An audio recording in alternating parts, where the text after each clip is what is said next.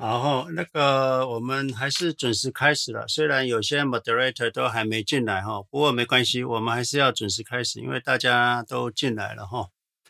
那我想这个当然啊，你可以做 moderator 吗？还是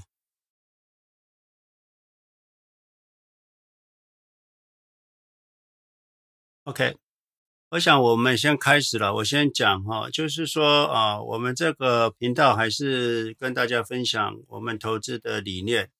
那我们 CLEC 是一个非营利事业组织。那我们在这个频道除了 YouTube 有 CLEC 投资理财教育学院之外，啊，我们在哔哩哔哩有影片。那每个礼拜二跟礼拜五都会发布影片。好，那个 Kate 进来了哈，那个呀，Kate 让交给你好了哈，来开始啊，来 Kate 你先，你要讲话吗？Kate 好，等我一下哦，大家好，嗯、呃，今天是九九月十八号星期六，嗯、呃，晚上十点钟，那我们今天开始今天的 Clubhouse 那。呃，首先就是欢迎大家今天来到我们那个轻松聊投资的房间。那这个房间是由 CLEC 的 James 老师跟其他资深学员所组织的。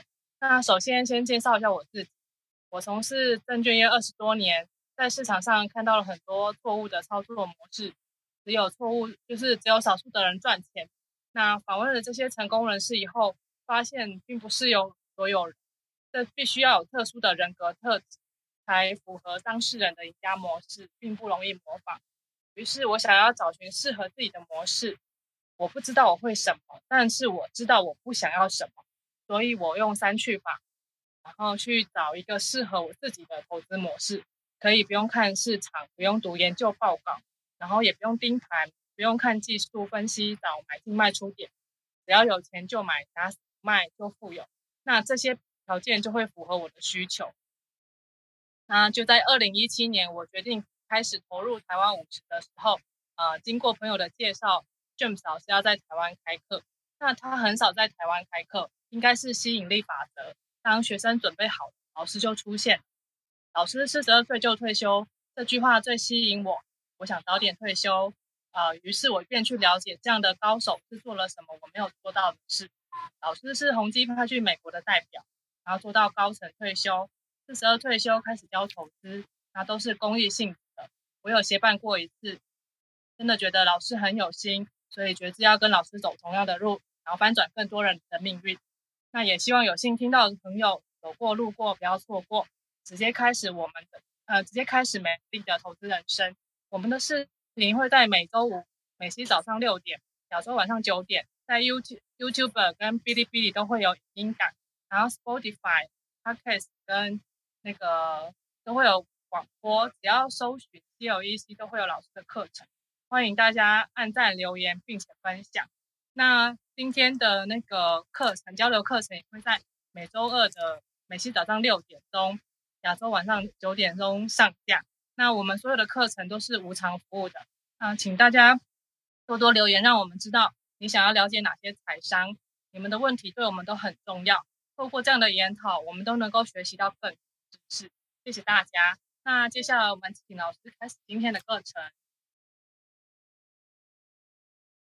好好，谢谢 Kate。那谢谢各位的参加了哈。那我想大家尽量啊举手发问。无论你任何投资再怎么浅显，或者你从来没投资过，那你想要啊财富自由，或者是你想要从这个劳工哈转成资本家，那你要。知道怎么样能够成为一个成功的资本家，所以其实我们都知道，贫富差距不在于薪水了，你薪水不会让你富有了，只有那个，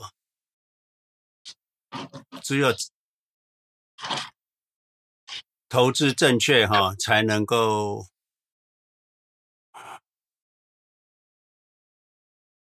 Hello。啊，只有投资正确，你才会啊成为资本家。所以啊，大家呃有什么问题，那都会尽量尽量举手啊上来发问哈。我想跟大家分享的就是，大家可能有很多人看一些书了，我也介绍大家一些书哈。可是尽信书不如无书了哈，所以啊啊、大家要知道，书中很多是错误的哈，不是每一本书都是正确的。虽然那个是好书，比如说《漫步华尔街》哈。它是一本好书，可是他们在投资理财教育里面，他们还是会用资产配置，所以他有时候还会建议你买债券啊，买 REIT 的哈。可是那个不是我们建议的，我们建议就是要投资指数基金，完全 hundred percent 哈，不投资 REIT 也不投资 bond 的哈。你只要回报率要够高，时间够长哈，时间够长就不是风险了哈。所以尽信书不如无书，那长期投资才是获利的保障哈。从长期时间，从未来往回来看哦，现在就是低点了，就好像我们现在看二十年前，任何时间就像两千年的高点也是低点了哈。所以什么时候最佳的买进时机就是现在哦，现在，那你就要呃果断啊行动啊，这是我们的啊建议。好，那 Kate 交给你来。好的，谢谢老师。那那个 Robert 你已经上来了，你可以开麦问。哎，你好，James，能听见吗？来，请说。哎，James，我就想问起一下，还是上次 follow 的那个，我上次跟您聊过，就是这个 Charles 他这个他这个呃 Pledge 那个 rate 是呃还要加上一个 sober 的那个，就比如说你是一点九。然后现在还有一个什么 sober rate 零点零五，加起来是一点九五百分之。是的，呃，是这样的吗？是的，这个好像是因为我看那个 Twitter 上也有人说还可以 negotiate 跟他是这个能 negotiate 的吗？嗯，不行吧？你是指 SOFR 部分还是一点九那部分？啊，一点九那部分了。那就看你的资产了。哦。因为我看，看你的信用啊，你的资产、你的信用，这个还当然是。可是你有上班跟没上班，你在 Google 上班跟在一般的电公司上班，还有就是你你啊资产是一千万、五百万跟三百万，还是有差了。哦，就是说，但是您觉得刚开始他是假设他 offer 你一点九加上零点零五一点九五，就是先 take 它，然后表示你的资产降的多了。再 renegotiate 是吧？这都可以。你到了一点九，一定是最好的了。OK，因为我看见 Twitter 上有人说什么，他们从查理·希瓦布拿到什么一点五啊、一点三呢，我也不知道真的假的。你可以去谈谈看呐、啊。那他会问你啊，你你有没有其他 offer？哦，那没有。现在我我正是跟 听过你的。对，那你如果有其他 offer，、嗯、那你你拿到其他 offer 跟他、啊、跟他谈。你如果没有其他 offer，当然就人家卖东西，就是你你有找到有人给卖你变更便宜嘛？你如果没有的话，那当然就他就最便宜了。Case by case，case by case，就是就是说可以先 take 这个，反正你先有这个 liquidity，然后可以再看看别的，然后将来你资产增加了还可以再谈嘛，就是吧？这些都是。是是的，是的。其实我对于一点九跟一点六五，我都觉得没有什么差别了。嗯。哦。行，已经够好。谢谢谢谢詹姆斯，我就是这个啊，谢谢谢谢。好，那个我跟大家再讲一下，因为我发现我们这个 Clubhouse 太多人在谈 Pledge 哈，可是我不认为就是说这个是年轻朋友需要的啦，所以我们还是希望能够多谈一些年轻朋友投资所关键的问题。那你如果很多 Pledge 的问题，我欢迎你啊，咪呃这个。美西时间今天晚上七点的时候，我们有个 room 的 meeting 啊、那不然你就是留言或写 email 给我，或者是你会可以听我们过去所有 Clubhouse。我看百分之七十大家都在问问 Pledge 这个股票质押的事情。那我们已经在这方面谈太多了哈，我不希望说再花太多时间在这个 Pledge 上面。所以接下来，如果大家有关于 Pledge 指股票质押的，我想我建议你先去看我们呃这两三个月来的 Clubhouse 的影片。啊，你去 YouTube 看里面，那里面几乎百分之七十都在谈这个东西。那我想我们就不要在这里再花浪费时间谈 pledge 了哈。好了，好，来接下来。好，那那个我提醒一下大家，就是如果上来的同学可以先，就是还没有开始发言的时候，可以先帮我关麦，不会有太多杂讯。谢谢大家。那贝拉，贝拉，你可以开麦发问。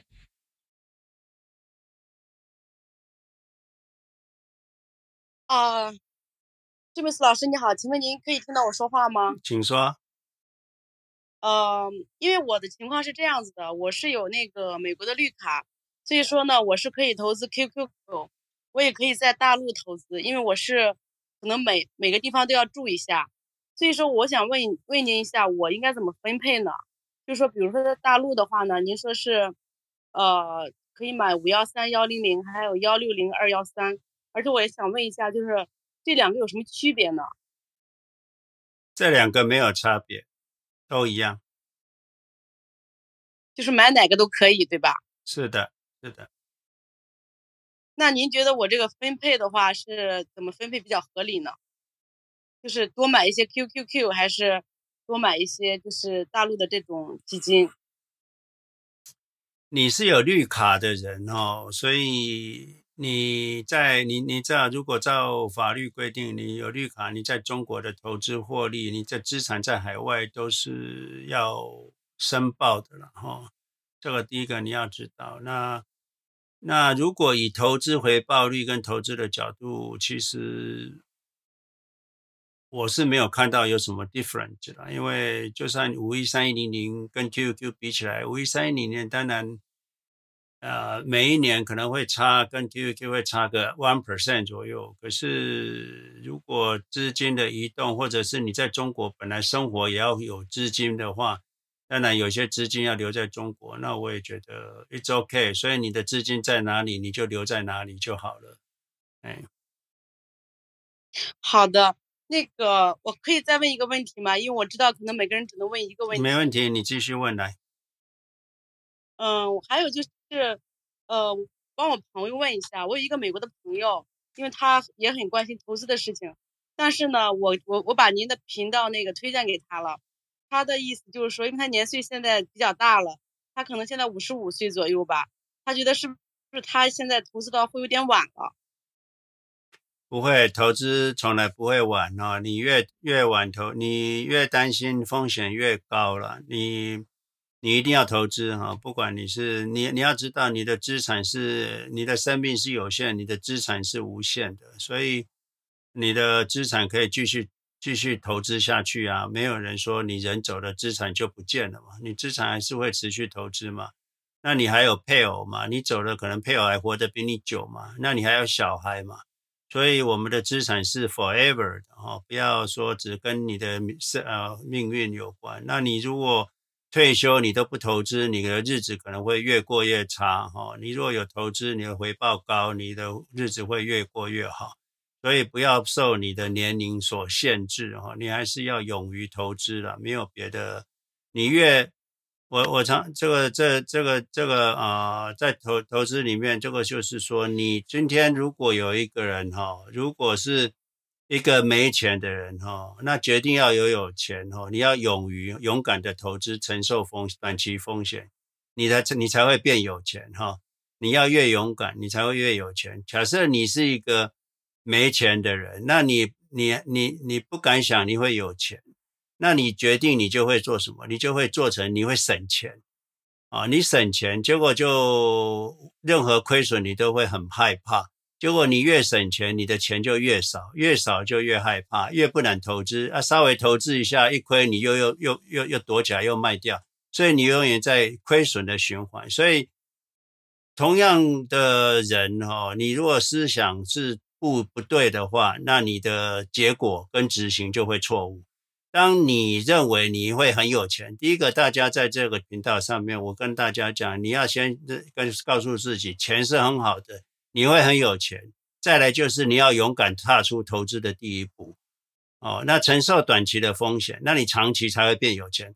没有人说用省的可以省出有钱的了，这不可能的事情了。你只有勇勇敢面对市场，勇于投资，那你相信你会很有钱，你才可能变有钱人，懂吗？所以这是我跟大家讲的。所以那个 Bella，我跟你讲，你那个朋友，我还是建议，无论他是五十岁、六十岁、七十岁、八十岁，还是要勇敢投资啊、还是要勇敢投资。那有的人说八十岁没办法承受风险，其实八十岁、九十岁、一百岁的人能够承受的风险比你们想象中的高，因为他再活也没几年吧，那钱有什么好担心的，对不对？哦，了解了嘛？所以要勇敢的投资，那钱。剩下的钱就是让小孩子继续下去嘛，了解了嘛？哦，真正真正风险是说，OK，我我我这个这个其实没有一个年龄有风险的，你应该要勇敢投资就没有风险，你越不敢投资才是有风险的哈。要有勇气面对哈，这这个这个市场短期震荡的风险，你要能够面对，那你才能够获利的哈。这个是我给大家的一个建议，来，对了。詹姆斯老师是这样的，因为他自己没有孩子，他想自己就是说退会退休以后呢，他可以过一些好的日子，就是说可以就是生活水平再提高一点。所以他从他的角度，他可可能还是想自己能用上这个钱，所以他觉得自己是不是现在有点晚了，然后不会通过长期获利了，就是这样。不会了，你还是要勇敢投资了，还是要勇敢投资。只要他的花费不是超过他资产的三 percent 的话，都勇敢投资都不是问题。当然，你如果一百万一年要花十万，那是不可能的事情嘛。你如果只有一百万美金，你或者你每年要花十万，那市场稍微一震荡，你就你就破产了嘛，你就没了嘛，对不对？那你如果一百万不投资，你一年花十万，你十年也花光光了，对不对？同样都有风险了，嗯。所以唯一的做法就是你你你在投资的过程，你不要你要只能花你资产的三 percent，这样你就不会有风险，那只会日子会越过越好。好的，好的，谢谢詹姆斯老师，谢谢。嗯嗯，好，好的，谢谢贝拉。那接下来我们请 Dylan，Dylan 你可以开麦发问。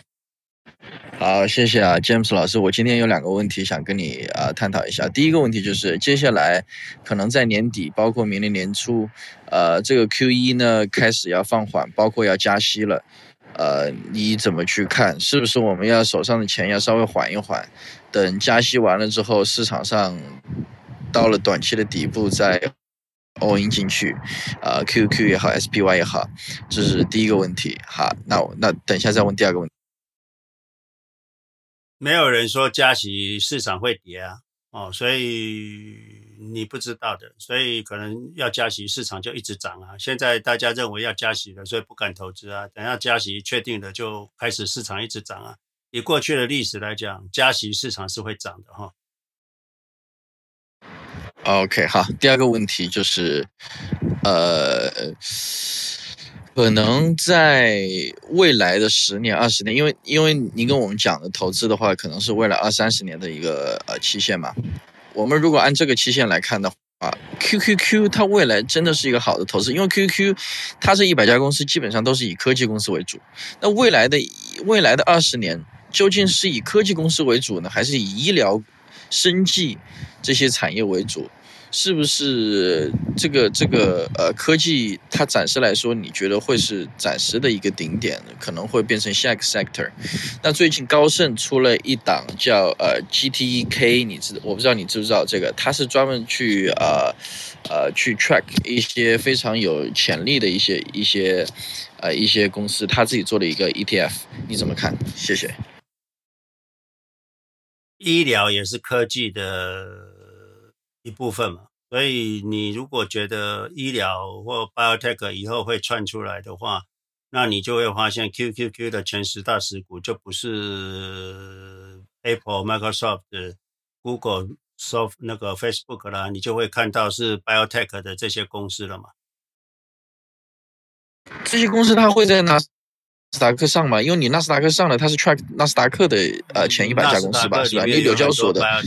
纳斯达克有很多 biotech 啊，那如果他在纽交所上呢？那 QQQ 那不就 track 不到了吗？那无所谓啊，那不不用全部包，就像很多公司也不在纳斯达克现在啊，比如说 SQ 就不在纳斯达克上啊，不需要了，不需要 everything 了，只要在纳斯达克上市的就好了。那纳斯达克够上市就好，你不用全部包嘛，不用包山包海。就像你投资个股，也不用把每只股票都买进了，你才会富有，不用。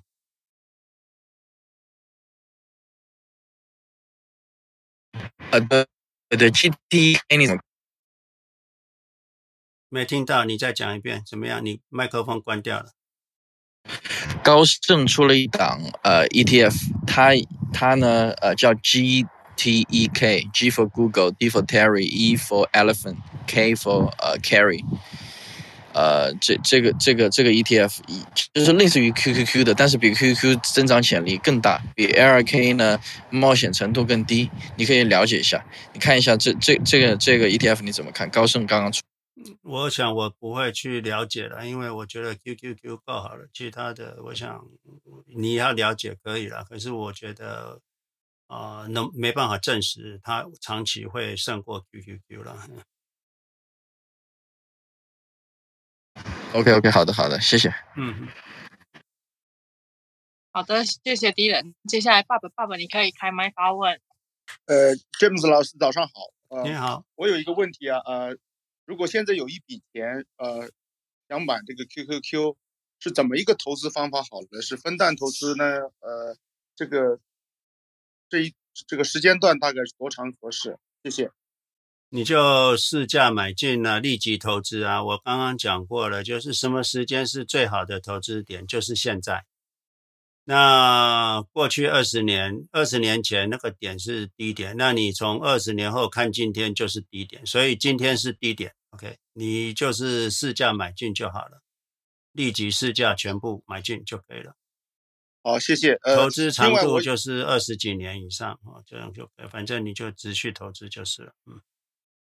呃，另外一个 comment 是关于呃，你上一个那个听众啊，他提了一个问题，他的朋友五十五岁，嗯，呃，那那我的看法，五十五岁他是不是还是要分散一些？因为他对他的年龄对这个呃股价啊，或者是这个股市的波动啊，是不是呃有比较大的风险？我们有一直讲过，你如果是。风险是来自于，不是来自于市场啊，风险是来自于你，你资产配置就有风险，因为你资产配置，你的回报率就低，回报率是一个非常大的风险，大家要注意哈，回报率低才是真的风险。你把钱放在定存，回报率低，很稳当啊，可是你的风险最高啊，十年后你就没办法过日子了，二十年后你根本没办法退休。所以啊、大家要知道，回报率低是投资最大的风险，大家一定要记住这件事情。所以不要为了分散风险而降低你的回报率，你反而应该要想，你的投资年限五十五岁还非常年轻呐、啊，都比我还年轻呐、啊，对不对？那你应该要，你还有五十几年可以投资诶，那你为什么还要避风？不用，你就长期投资就对了。你所以你买进就好了，哎哎，这个是。年轻人时间很多，年纪大的人也无所谓，剩下也不多了，所以你就投资下去吧。哎，好多谢啊，嗯，好的，谢谢爸爸。那接下来我们请 Tony，Tony 你可以开麦发问。啊，老师你好啊，呃，我想请问一下，那个最近好像民主党说。想要提那个 ETF，准备那个，因为它是属属于 like kind 的一种投投资，可以转换，像老师说的，把好的股票会把它换进去。那这种股票他们准备要呃收税，呃，请问对这个有没有什么意见？就是说像这种 pledge account 的话，未来会不会或者是 brokerage account 放 QQQ 的话，这种收税的话，是不是他们的报酬就比较会不好？我是没有听到有这，我不知道他为什么要针对 ETF，他要针对就应该所有的资产嘛，不会只针对 ETF。嗯，没有，因为 ETF 是属于，因为他们属于是这种，他有时候会把好的股票放进去嘛，所以好的股票放进去，例如说，因为 Apple 可能未来也许会被别的更好，像 Tesla 或是像 Tesla 是最近是加进去 QQQ 嘛，所以他就觉得这种是这种 like kind 的这种的 replacement 的股票。那他觉得这种 like kind 的股票，因为加进去的话，他就觉得这种股票是要是呃，就是因为这些有钱人的话，就靠这种方式把它收收税，特别是针对 ETF 啦。那他们不会针对呃像那种呃退休 account 的话与他们 account 是不会收税，因为那那个是完全不会收税。可是对这种 brokerage 或者说我在呃 pledge account，就是像那个 Charles Schwab 这种，你说放二十三十年不动的话，这种 account 会呃开始准备，已经考虑准备就是说收税，因为有钱人就靠这种方法，不需要像好像说 Blackwater 就是靠这种 ETF，他们永远不需要收税，觉得这是不公平的，所以他们准备呃 proposal，准备未来要收税，所以。我 所以我不知道是二三十年这样子投资上在 brokerage 会不会有什么担心？Anyway，可以注意一下。其实你 ETF 跟 mutual fund 都有收税啊，都有 capital gain 嘛。你你你你你还是会收到一零九九表的 capital gain。这个它如果有 replace 就有 capital gain。如果你有 turnover rate 就有 turnover 就有 capital gain。所以这个是还是在 capital gain 的范围。那另外，如果未来美国要抽资产税，比如说你的股票里面的百分之三的资产哦，你有一百万，我每年抽就抽你三万块，那叫资产税。那资产税现在是还没看到了，我只看到就是说会 increase income tax，哦，一般人他会从三十五把到三十七吧，还有 corporate 的会从二十一转到二十六吧。现在还是在 income tax 的部分哈，还没到的 property tax，就是还没到达资产税，所以这一点还还没看到。嘿，Tony，这是我所知道的。OK，反正就是以后完全不卖，应该也是还好，就对。你反正兵来将挡，水来土掩呐。如果还没到的事，就先不担心吧。OK，好，谢谢。好，谢谢你哈。好，谢谢 Tony。那。爸爸，爸爸，你还是有你还有问题要发问吗？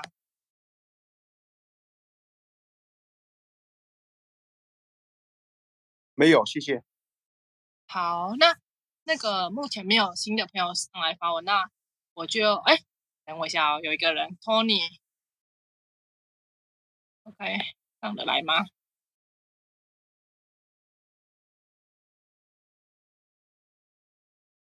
好菲拉，你上来了，你可以先开麦发问。然后那个另外下面还有一个 Tony 送，我没有办法帮你拉上来，那你可以先退出 Clubhouse，再进来一次，我们应该就可以拉你上来，你试试看。好，那菲拉你请说。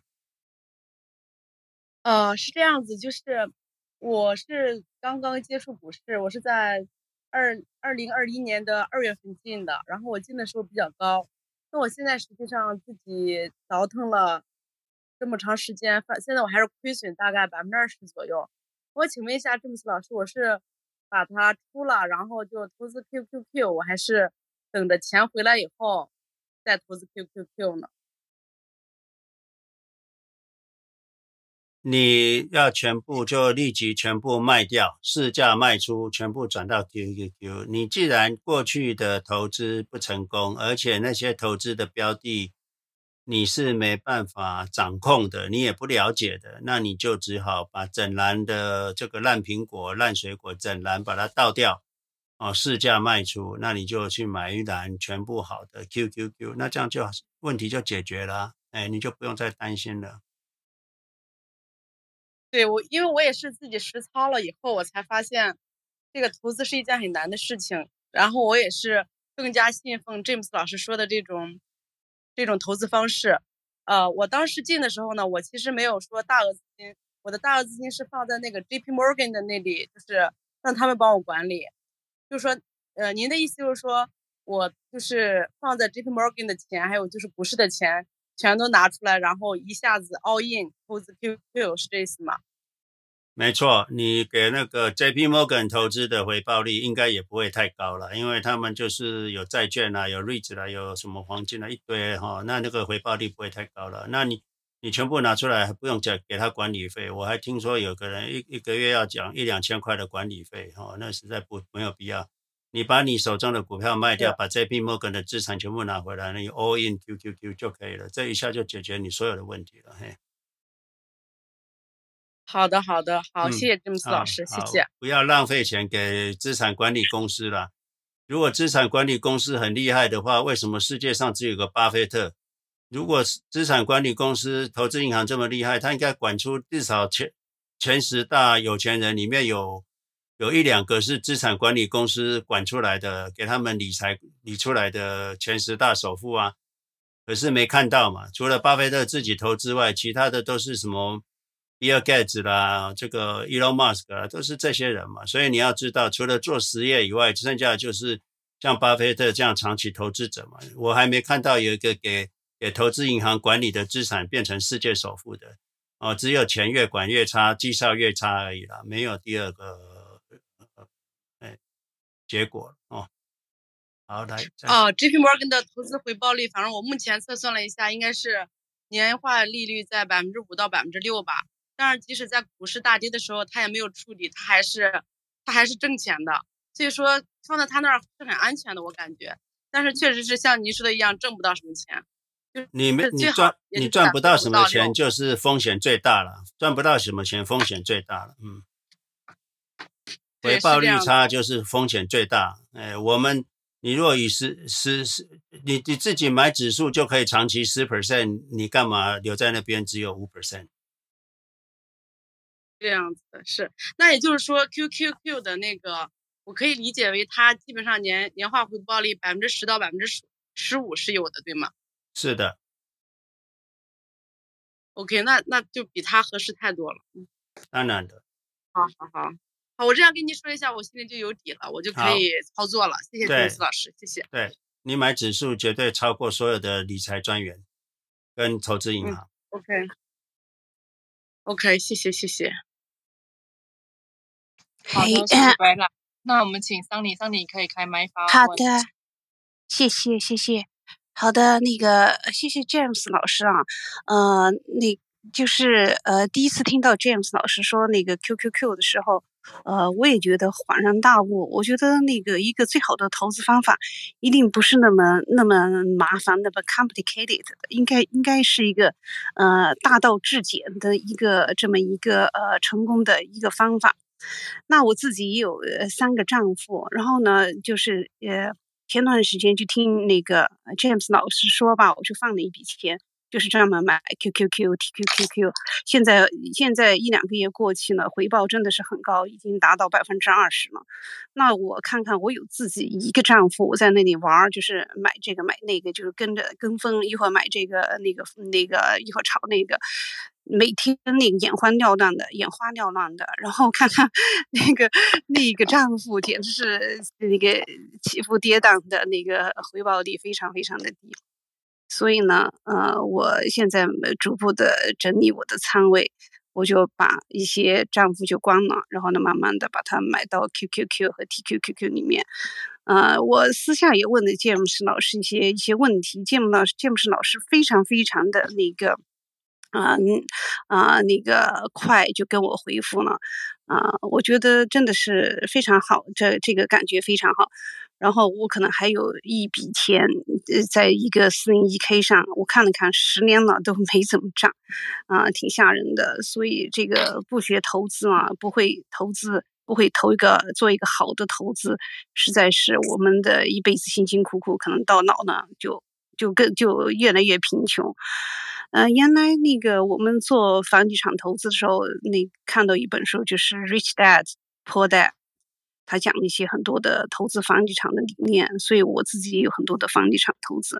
但是现在在美国这个市场上做房地产投资的风险越来越大，然后呢，那个因为各种 regulation 啊，各种那种那个课征杂税啊，什么什么费用啊，什么 HOA 费啊，什么罚款呐、什么那个那个维修费用啊，然后这个每年这个保险涨得很快。我在佛罗里达，这个每年的那个 home insurance 涨得是飞快，而且有些老的房子都买不到保险。然后还有每年你看这个 property tax go up，就是说那个房房价涨吧，但是你住在房子里面的人，你工资没涨啊，但他那个 property tax 年年涨，他说你的房价涨了，我们征税有一个征税的利率要跟着上面去涨。呃，政府要要修这个啊，修那个啊，所以我觉得就是我自己是本身是做了十多年的房地产投资，现在我发现，可能这个回归到这个最简单的、最呃那个呃最有效的投资，可能真的是 QQQ 呃 TQQQ。我看 TQQQ 的那个回报率更高，但是好像那个 James 老师只推荐 QQQ 是吧？我还不是特别明白。还有我对比了一下账户去年投资的苹果。和和那个 QQQ，啊、QQQ 的 return 比苹果还高，QQQ 大概有百分之二十六，苹果才不到百分之，刚刚百分之二十，现在这这两天又退回来了。所以那个麻烦 James 老师可不可以解释一下 TQQQ 和 QQQ 有什么区别？好，呃，谢谢 Sunny 哈。第一个就是 QQQ 跟 TQQQ 当然有差别，TQQQ 是三倍的 QQQ 了，那它是有有有期权的哈，风险是蛮高的。你若小部分三趴五 percent、三 percent、五 percent 买 TQQQ，当然你把个股，可是你知道 TQQQ 终究是要卖的，你长期。持有 TQQQ，如果市场跌八十八 per 八十 percent，你 TQQQ 就会破产了哈，就会归零了。所以你就还是不要去投资大笔的资金在 TQQQ 上面，而且 TQQQ 的震荡很剧烈，你投资的部位太高，你可能承受不了那个风险，你也赚不到那个钱了哈。所以我跟呃一般的投资者讲，你们就是说我们已经用 QQQ 就可以。可以有上千万美金、上亿美金了，何必要冒那个险？不需要哈，不需要，就是说，呃，我们好好好好轻松过日子就好了哈。所以啊，投资投资那个 QQQ 就可以了。再来，Sunny 讲的房子哈，我发现很多人投资房子到最后都很后悔了。等到一个房子本来就是一个流动性很差的东西哈。所以你到了，你有三栋房子，可是你年老的只有五十万美金的现金的时候，那你房子又没办法供应你太多现金流，而且就像 Sunny 讲的，房子越老旧，维修的费用越高，保险费越高，那最后你的现金流反而收不进来，最后你要卖房子，结果又要缴一半的税，结果都是得不偿失了。IRS 最后会等到你的哈，你买房子投资房子的人，IRS 最后会等到你的。可是我们投资股票，我们的房子就是 QQQ，地址就是在华尔街，没有 maintenance fee，不卖也没有 tax，所以啊、呃，有这个是最好的，流动性又好哦，所以谢谢 Sunny，Sunny，我的回答是这样子，嘿，谢谢。好的，谢谢 James 老师。你你我听了你说完以后，你有一个观点，你说你就不买房子，就住酒店就好了，把我给笑的。因为我自己是做房地产投资的，原来就觉得买房子才是最好的投资。呃，但是现在觉得现在这个真的是科技，这个税太高啊，各种费用太高。啊、你辛辛苦苦去维维护一个呃房子的成本特别高，主要是还有一个时间成本，很多华人没有计算这个时间成本，他们有。一个呃群里面，每天都是那些地主啊、业主啊都在砍盘。哎呀，今天这个又坏了，那个又坏了，然后空调又坏了，什么管道又坏了，租客又怎么了？这个那个，我觉得这个时间成本，我们可能年轻的时候还能承受，现在年龄大了以后，我我真的是不希望每天那个租客来打电话投诉这些事情，然后你要找一个 management 去管理呢。你七七八八扣完以后，你真的每年拿不到什么钱。因为我也有一个远程的房子，在那个在马里兰，我让那个管理公司公司帮我管，然后我就选我就喜欢那个比较轻松嘛，我不用去跟租客 deal。但是呢，每年你看他的那个 balance，你打打完这个税，打完这个维修费用啊，扣完管理费啊，你真的没有什么钱。然后你还要付每那个那个涨价的这个 property tax，然后呢，maintenance 也涨价，然后呢，房子越来越就，维护越来越，你卖掉呢，一大笔的税又等着你去付。最关键是，呃，我这样，我就是说我宁可那个回报少，我交给别人去管理。但是你现在想想，那个这个还是很多的事情要做，所以我觉得可能。真的是投资 QQQ 是个挺好的一个选择。对我来说，我就觉得那个投资房地产那个投入的时间成本太高，而且费用很多很多。但你房子最后还是挣钱的，总比不投资好。但是你这个花花起花出去的精力时间太多。我也希望像那个 James 老师说的一样，找个安静的地方住个酒店，对吧？做自己喜欢做的事情。好的，谢谢。啊，谢谢山里哈，对啊，不管你是出租房或者是自住房，都有很担心的。你住住房的话，屋顶漏水啊，水管破了，下水道坏了，还有那个 furnace 破掉了，冷气坏了，这个 filter 要换了，种种的问题。那我住君悦酒店，每天有人打扫，对不对？要吃饭，呃，点个 room service，要要要跟朋友碰面，他有一个那个 long 呃 Regency Club 的。那要好餐厅，楼下有七八间大餐厅，这个啊，再好不过了。你的豪宅也没有办法天天面对一零一啊，对不对哈？所以啊，这个是住酒店真的是非常棒哈。我跟大家讲哈，一定要有钱啊住酒店啊，不要去管理房子的事。好，谢谢桑尼来，嗯，好啊，谢谢桑尼跟我们分享了这些，就是呃管理房子的一些就是痛点。那接下来我们请 Tony，Tony 你可以开麦发问。呃，Jim 老师，呃，我其实想问一下那个，呃，我就想呃想你评论一下那个，你看我就是我觉得美国的这个企业家非常厉害，他们因为资本主义嘛，他们追求这个金钱非常厉害，这些这些公司。但是你你对这个他们的整个政府的治理，因为我们要投资二十年，这很长很长，但你觉得他你对他们的？政府的治理很有信心吗？呃，就像就像他们这种这种方式花钱，这种方式政策变来变去，不是很长期的这种，没有一个很长期的稳定的政策。你对这个，因为你说不关心，但是终究来政治和经济是一体的嘛。你看大学里面就是政治经政治经济学都在都好多都是在一个系，毕竟是一体的，会有影响。你对你对这个二三十年呃有信心吗？你能不能点评一下？好。这个问题很好哈，那我先回答一个，就是说，第一个，美国的企业家是真的非常的厉害。我说他厉害不是他赚钱，他们厉害是他们是真的是要服务社会。你们看看所有的美国的企业，这些大企业，他们真的是以服务为目的了。你们看看所有的公司都是以服务他的客户为目的，都是以服务。提供最佳服务为目的，所以你看看美国这些有竞争力的公司，像 Amazon，对不对？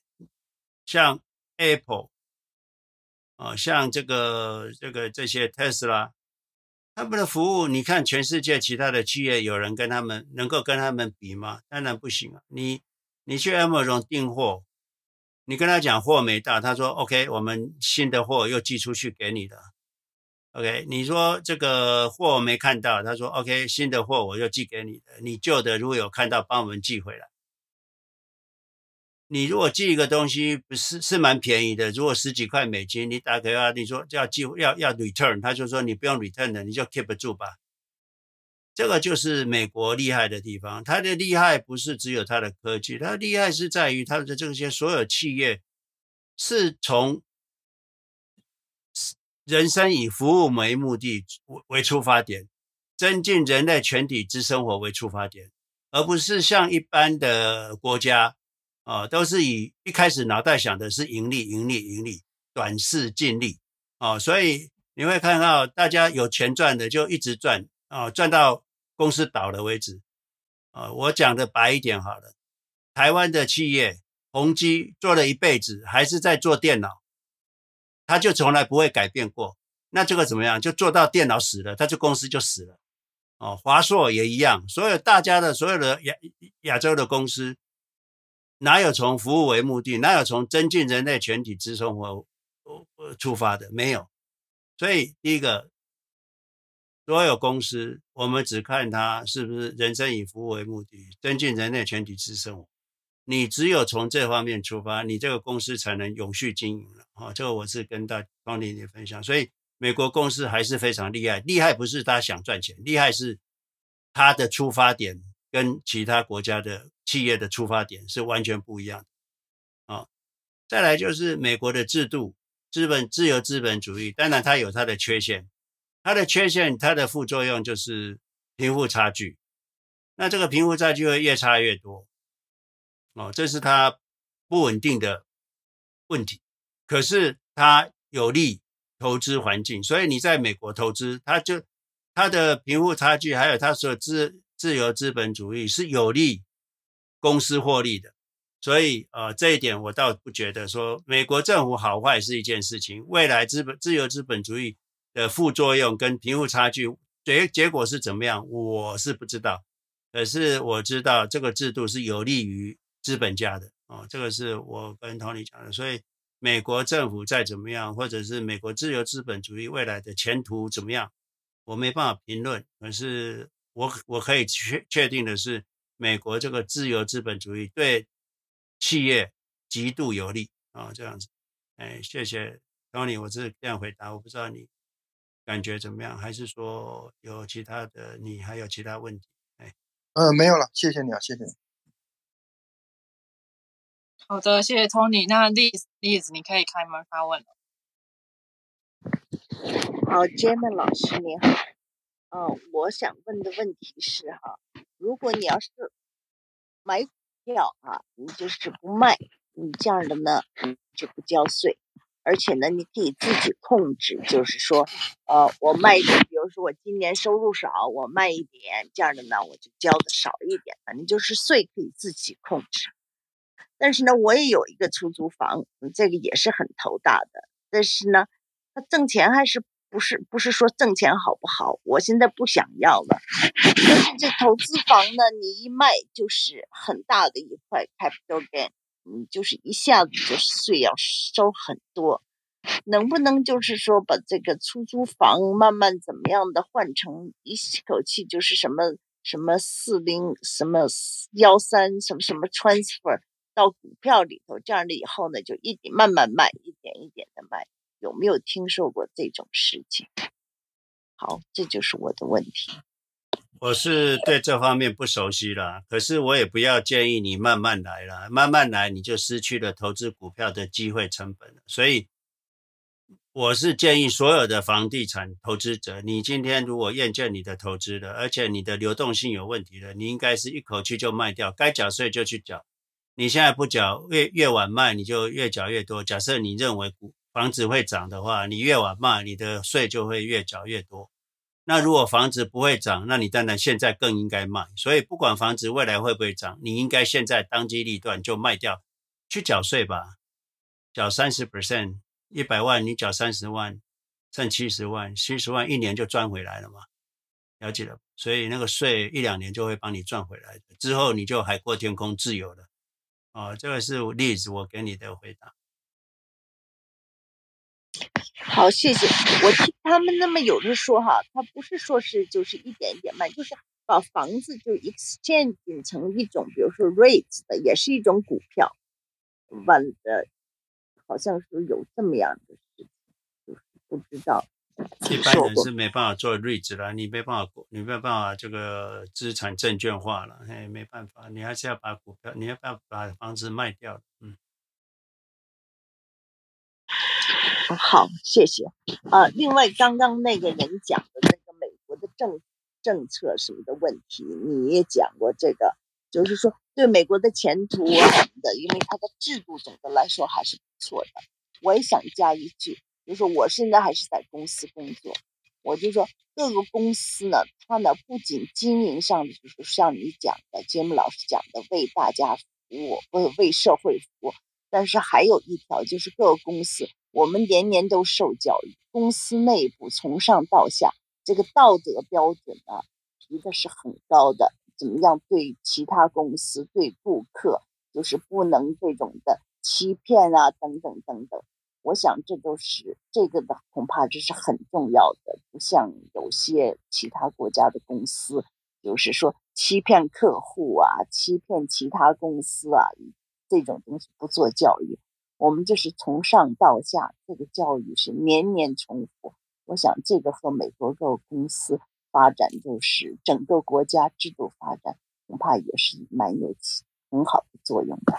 好的，我就加这个。谢谢呀，谢谢 Liz 啊，没错，这个美国的强大不在于政府，美国的强大是在于他们整个公平、公正、公开，还有诚实。诚实就是说，信用一个公司的信用是一个一个无价之宝。一个公司如果没有信用了，你对客户非常的糟糕的，你这个公司准倒无疑，必倒为无疑。所以啊、哦，他们都是建立在对客户的至高无上，还有再来第二件事情就是守法，这是美国守法是一个，你守法跟诚实，让整个社会成本会降得非常的低。你们有担心这个美国国税局帮你多收钱吗？我每次缴税缴完，我都糊里弄弄缴完了，他就糊里弄弄，那就国税局说你缴太多了，又回退我钱了。他从来不会因为你多缴了，你如果不发现，他就当做不知道，不会，就不会。美国不管公司或或或或公司帮你多收钱的，你每次我那 property tax 一缴多多缴了三千块。他马上呃结算之后，马上三千块就退给你了，不会因为你多缴，他当做不知道，不会哦。所以啊，这是美国这个的好处哦，大家都非常守法，非常诚实。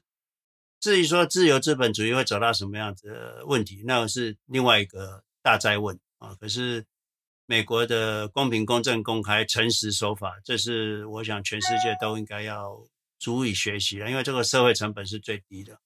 哦，好，谢谢栗子，来，先往下走。好，我谢谢栗子的分享。那接下来，Blue Blue，你可以开麦发问。哎，好，哎，James 老师好。一个，我想请教一个退休之后取钱顺序的问题，因为我之前看您的那个视频，说是先从 brokerage 取，然后从 traditional RA，然后再到 Roth。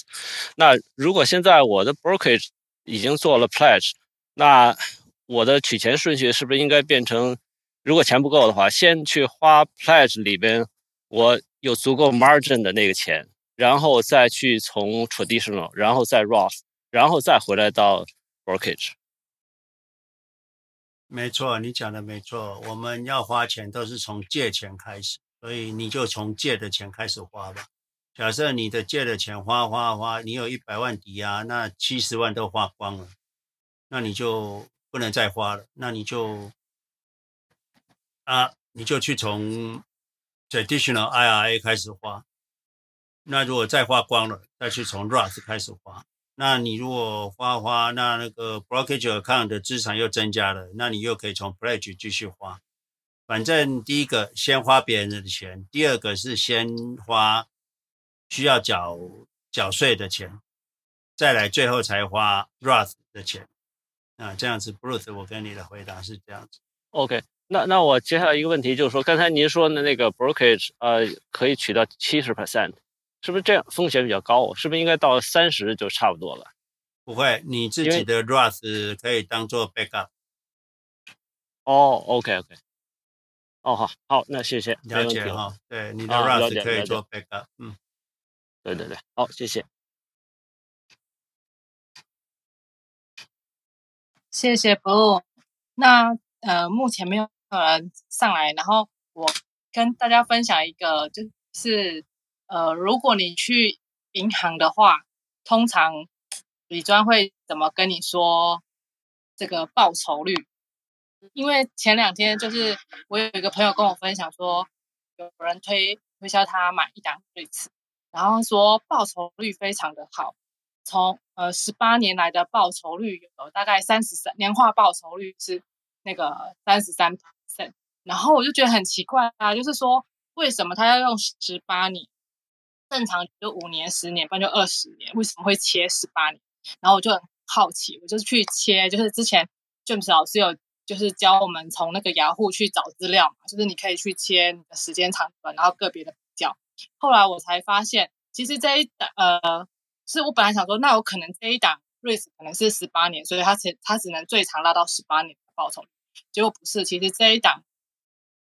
瑞士二十几，可是为什么切十八年？是因为它从那个就是海啸锅，它最低点就是刚好在十八年前，它跌到它本来是四十几块，跌到三块钱，然后现在又回到呃一百多块，所以他就是这样抓最好的报酬率给我的朋友看，然后我就后来就抓了几个数据给我朋友，我跟他说，其实他十八年是因为这样，所以给你最好的报酬率，并不是说。它的报酬率就比 QQQ 好。如果你要拉长来看，QQQ 还是比较好。所以就是大家在听别人在讲某些数据给你听的时候，你还是要有研究的精神，然后自己找方法去看出来说，哎，到底他讲的这个数据是为什么？那真的有那么好吗？然后思考一下。好，那接下来那个 Cindy 上来了，你可以开麦发问。嗯，谢谢 James 老师，谢谢 Kate。哦，我就是有一个问题，刚才有一个，嗯，有一个人问那个是买呃花钱的顺序，我有点不明白。那个 traditional IRA 有一个那个 required minimum distribution，就七十二岁还是七十岁的时候，你必须要拿出来用。如果嗯死之前花不完的话，好像有罚款，是不是？那是不是应该先用 traditional IRA 的钱，还是用 pledge 的钱？就这点我没有搞懂，请麻烦 James 老师再解释一下。好。你有 pledge 的话，你应该去花 pledge 的钱啊、那 traditional IRA 你要每年去把它转到 Roth，不是拿来花，是把它转到 Roth 啊，这样子，这样子信你懂吗？就是说你把它转到 Roth，那这样子也算是花钱嘛。所以你每年就从 traditional IRA 赶快转到 Roth，尽量能够越早转完越好啊，在低的税率的状况之下。是，你知道我的意思吗？哦、嘿，哦，明白了，谢谢老师。嗯、我这点没没个懂，我以为 RMD 就是每年要自己卖，不要不用卖行了。你现在不用到七十岁，你五十岁，你就像我很早就退休，我就一直转呢、啊。当然还是转不完了，不过就是尽量转转转转，每年转。那你的税率在二十四 percent、三十二 percent 以内，赶快转，不然以后你要缴五十 percent 的税，七十七十岁的时候。因为你会赚非非常多的钱，嗯、那那时候就算你一年拿一百万，你也拿不完了。哎，嗯，那像我们家这种情况，呃，我是想早点退休，但是我老公是那种政府部门不用不是很辛苦的工作，他说他要干老一点，嗯，上不上班都没什么太大区别。像我像我如果提早退休的话，他还没退休，那我转的是按家庭收入转，是不是？那也不能。嗯，他如果还有收入的话，啊、呃，也得看那个您说的那个百分之二十五，不要超过那个百分之二十五的那个那那个收入限制。对，你的 total tax bracket 最多不要超过三十二嘛。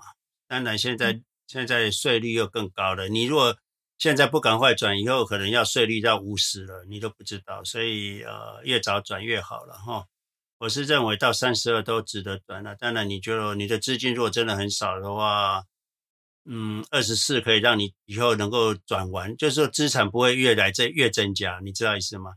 假设你里面有两百万，那你每年转二十万都转不完了，因为每年回报率就会十几 percent 嘛，那你转二十万永远资金也转不完，所以你转的资金要让这个资产不要再至少不要再膨胀哦，这样才是适当的金额。那你如果只有二十万的话，当然不要转啊，那就转两万、转三万就好了嘛。那你如果里面有两百万，那当然你就转，就算转二十万，你也转不完啊，你知道是吗？那怎么办？那你是现在要缴三十二 percent 的税，还是以后要缴五十 percent 的税？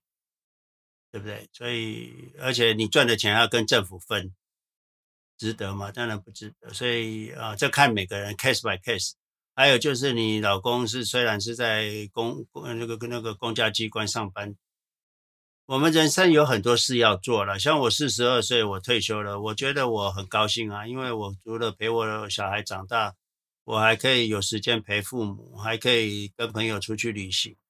这是你一直工作，我们人人生来就不是要来工作的，我们生活是要来 experience 这个 life 啊，所以呃，不要把工作当做你这一辈子一定要做的事啊，工作是不得不，而不是必须要。啊，当然你说你很有兴趣，你可是你人不是为了你自己一个人工作而活嘛？很多人就是说啊，我很喜欢我工作，天天都去上班，可是你还有小孩啊，你还有父母啊，你还有妻子啊，你还有朋友啊，那你你应该要多花时间在这上面，而不是在金钱上面。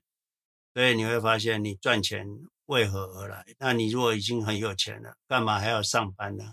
哦，这个是我的回答。谢谢 James 老师。嗯、还还有最最后一个问题，就是我看到今现在网上还有呃微信群里面大家都在讨论拜登的新税法，好像是要从中产阶级身上剥削更多的钱。您对这个有什么看法？我所看到目前哈、哦，大家不用担心，它只会高所得，你就是四十万以上的高所得，capital gain 超过四十万要缴二十五 percent。而不是二十 percent，而是他对 capital gain 二二四十万以内的没有改变，再来就是我们又不卖股票，所以那些会担心的人就是短线操作者才会担心他的 capital gain 要交很多税。如果他有赚钱，通常这些人也赚不到什么钱呐、啊，哦，所以啊、呃，他们担心也是白担心的，因为收的税不高了，他们也赚不了多少钱，所以偶尔偶尔大赚一下要缴很多税啊，大部分都是亏钱哈、哦。所以啊、呃，拜登的税，我觉得对我们这一群主人来说一点影响都没有，因为我们都不卖啊。所以也不会有税的问题啊，嗯。好的，谢谢詹姆斯老师，非常不客气，哎，谢谢你哈。谢谢。那接下来我们请 B B 赢，B B 你可以开开麦发问。嗯，James 老师你好，我有一个问题就是，嗯，你对现在这个中国的市场怎么看？因为好像发生这个恒大呃违约的事件，然后还有嗯很多公司好像现在股票都很差，好像已经进入熊市的阶段。我不知道你对中国的呃经济还有呃整个市场是怎么看？所有的国家哈、哦、都会经历过这一段啊，不管是台湾、美国，都会经历过资产的这个叫做资产的金融危机吧，我怎么这么说？台湾以前也发生过，台湾以前因为建商就一直盖房子，啊，很多建商就就倒了嘛。那最后，台湾就做一个资产重整，把那些呆账啊，所有银行的呆账就集中到一个资产管理公司去，把那个呆账打消掉。这个不是新鲜事了哈，所以大家不要对恒大的事情过于反应激烈啊，这个小事情啊，对这个全世界呃这个金融运作来说是小事。那台湾中央银行把它当作雷曼雷曼事件，那其实是。我不知道他是故意的还是他不懂哈，其实那跟雷曼差别太大了哈，这级别太大了哈。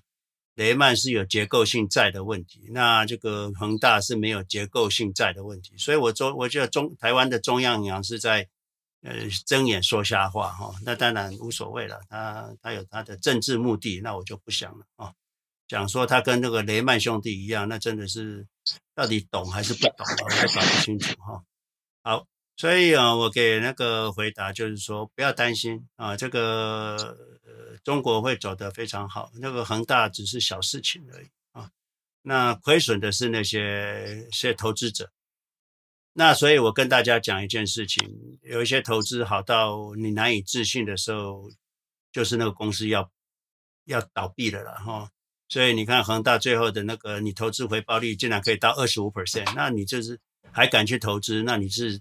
你若破产了，那是你自己无知，而不是骗子。当然是可恶啊！可是你骗被骗的钱是要不回来的，因为你无知。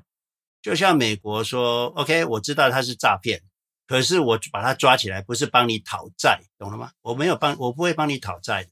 你无知被骗的钱，那是你的事。可是我把坏人抓起来，是政府要要要惩罚他。可是政府不是讨债公司，不会帮你们讨债。”就像恒大那些亏损的一般百姓想要中国政府赔偿，那是不可能的事情。政府不是讨债公司，OK？所以呃，大家不要把它呃把把恒大这个事情看得太重，呃，没事的。你看中国股市，中国阿里巴巴跟百度礼拜五不是在在不是涨上涨很很很大吗？哦，还有就是中国股市调节到现在，我不敢说它很很快会上涨，可是我觉得它在在下跌的。有限的，尤其这些大公司哈，阿里巴巴啦、百度啦、腾讯啦，再再跌有限的哈。至于说它什么时候会上涨，这我就不知道了。可是我就觉得再跌是有限的了。嘿，这是我的回答。好，谢谢。我嗯，还有我我可能加入的晚，我不知道有没有人问过，就是现在拜登有一些那个新的税务的。呃，法案需要通过，就是好像对税增加很多，而且那个 Roth IRA 它也有什么上限，我我不知道你对他的这个政策是怎么理解？我所知道，最近已经准备要通过的就是个人所得税要增加嘛，吼，要到调到三十九还多少？那公司税要调到二十六了。至于说 Roth 还有其其其他的，我是没有听到的。不过啊、上有政策，下有对策。我想我们的投资方式应该是最安全，而且对税率是最最有最有利的了哈。所以我是一点都不担心的，嘿。你们要知道哦，明天明天 Room 的讲 Room 的那个讲座里面，我会谈到资资产税哈，那那个才是政府应该做的，而你们会怕的才是这个。而且我是认为这早晚会来。资产税是什么？我不管你赚不赚钱，你如果资产有三百万，我就是抽你九万块美金呐，你每年就缴九万块给我。你如果有五百万，你每年就缴十五万给我了，这是资产税。我管你赚不赚钱。还有就是，其实政府在抽税的时候用 income tax 其实是错的哈。很多有钱人像我是不用缴税的，我没有 income，可是没钱的人做劳工的人竟然要缴比我高的税，这这是不合理的嘛，对不对？这明明不合理嘛。像像像巴菲特讲，他的秘书的税比他还高，因为巴菲特都是指股票只押借钱啊，他的薪水才十几万，他收的他缴的税比他的他的秘书还低。对不对？那可是这个是不合理的，所以我们明天 room 的也会讲到一些关于这个贫富差距，政府应该抽的是资产税，而且抽的资产税不是现金，应该直接把资产直接直接把你拿走，这才是资产税啊。比如说你股票有有有一百股的 Apple，一年就把你三个 share 就拿走了，拿到国家去了。那国家拿这个资产税要干嘛？应该要成立国家基金。那国成立国家基金要干嘛？应该要发给这个无产阶级。哦，这个是，可是这个我们讲一讲就好了。可是真的有政府会这样做吗？当然是没有。那中国政府最近在做的这个这个共同富有这个事情，是有这样子的苗头啦。可是我是希望他能够做得成功哈。可是啊，比如说他现在叫澳门的这个赌场要百分之十的 share 要分给澳门的居民，这就是正确的做法，就是弭平弭平这个贫富差距，还有。还有消灭这个无产阶级的做法，可是，一般的自由资本主义是做不到的了。我们谈的这些都没有政治问题，我们谈的真的就是以我过去对资本主义的认识，还有对美国制度的了解。我认为美国制度的贫富差距要解决，不是光抽税就可以解决。像我们，他再怎么抽也抽不到我们的税啊，那怎么办呢？啊，这个就是我的回答。那当然啊，大家不要太过政治化，大家只要。呃，专注在这个体制抽税，用抽现金对吗？应该要直接抽股票啊。那成立一个国家基金啊，那国家基金的好像是一个公司的员工都有都可以分到股份嘛。那一个国家的人民应该都可以分到这个国家的股份嘛。这国家公司制嘛，国家公司国家公司化嘛。那整个国家的资产应该是全全民共有啊。哦，那当然不能说啊，全部大家平均嘛。那当然就是说，OK，三十 percent 拿给那些呃无产阶级嘛，那另外七十 percent 你们资本家可以拥有嘛？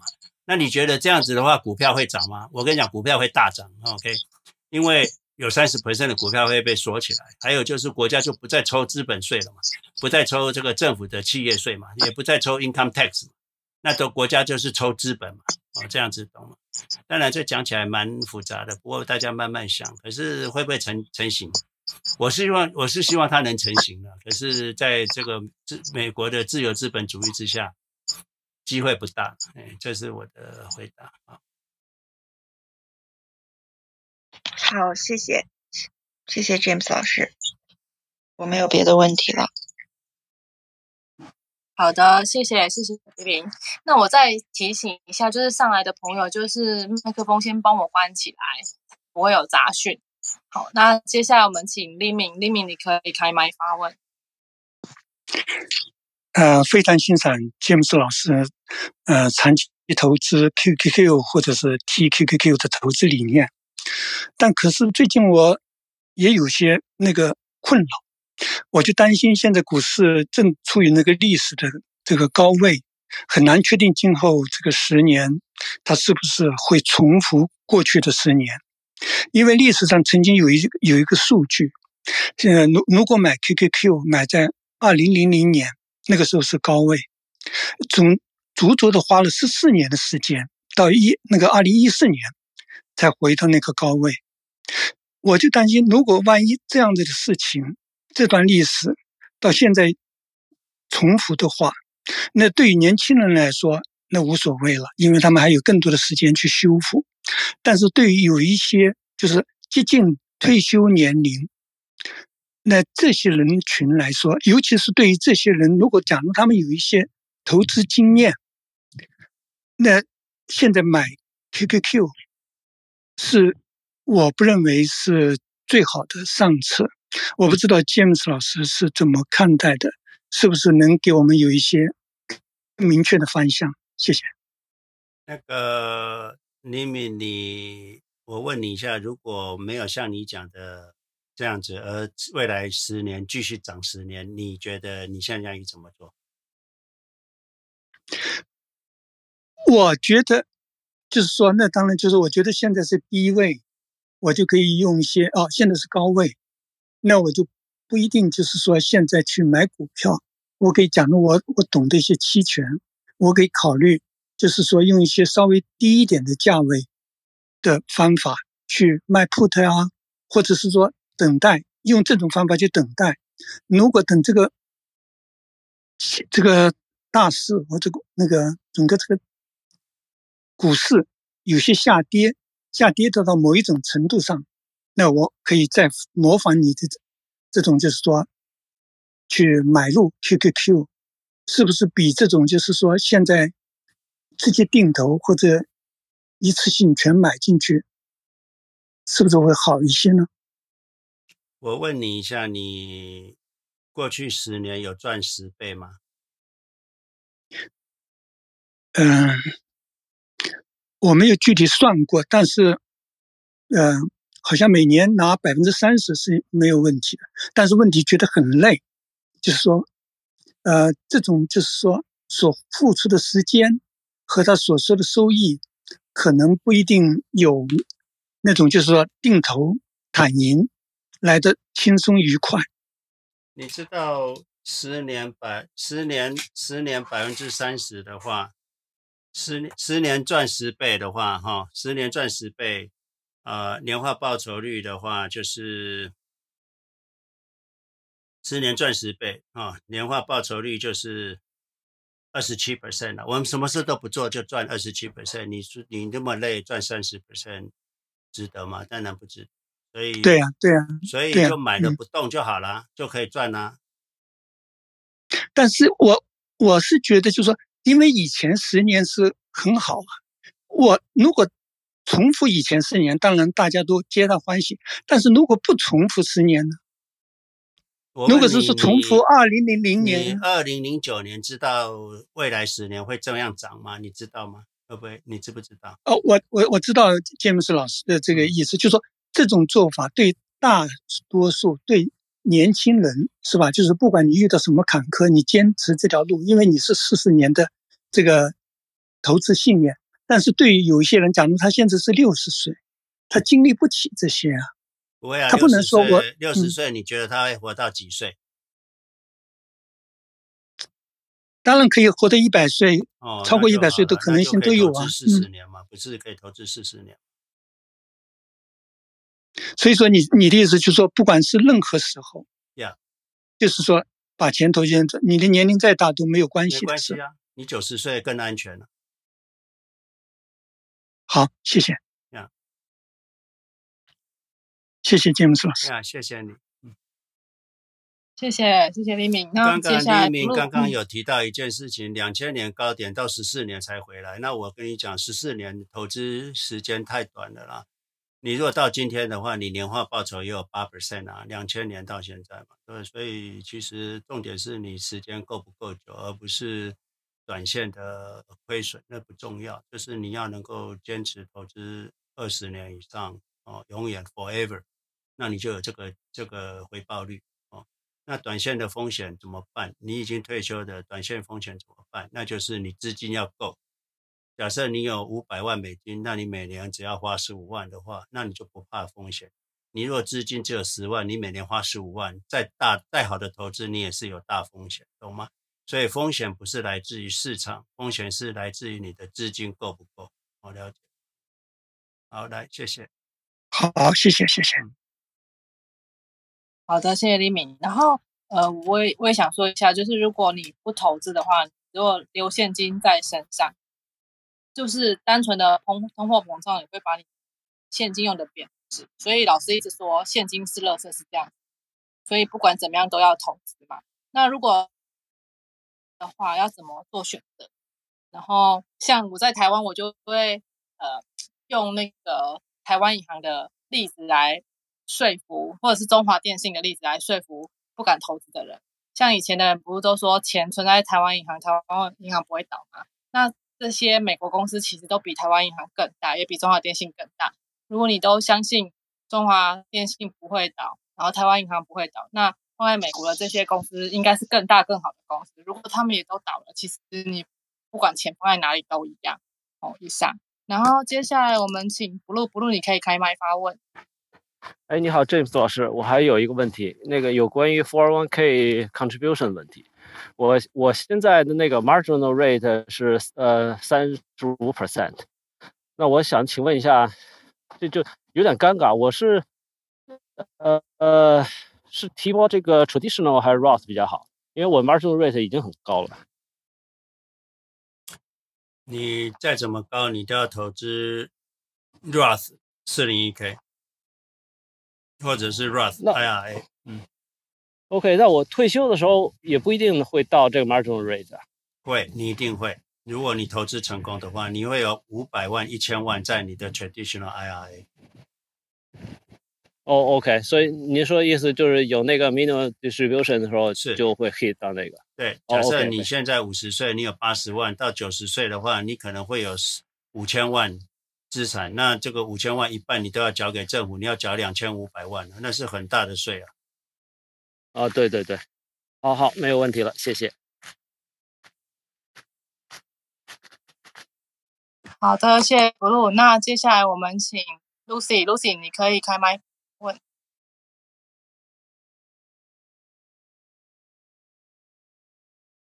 哎，哎，James 老师你好，呃，我在加拿大，嗯。我想问你，如果在加拿大的话，是不是也也是要买美国的那些嗯什么 QQQ 啊，做美国那方面的投资啊？嗯，是这样的吗？那如果这样子的话，呃，我怎么样呃把这个加币换成美金啊？是我自己单独去换，还是直接因为我 direct investing，是不是直接就用加币啊就去买美股啊这样子的嘛？谢谢。在加拿大，我通常是建议你是换成美金啊去买 QQQ 了，因为虽然加拿大也有自己的 ETF 了哈，所以可是回报率还是比 QQQ 每年差一两 percent 嘛。那你为什么要付那一两 percent 呢？不要嘛，你就直接你看，虽然花成呃加币换成美金有些手续费，那是一次的费用。就算三 percent 就给他了吧，那你以后就不用再付了。那你这个投资回报率每年都可以多一两 percent 的话，那长期还是蛮可观的。所以你们还是换成呃美金买 QQQ，直接买 QQQ，哎，这样子会比较好一点。那我这个换美金是我直接就做 direct investing，就在那里直接换呢，还是单独去换了，然后再放的把这个美金放到我的账户里再去做投资呢？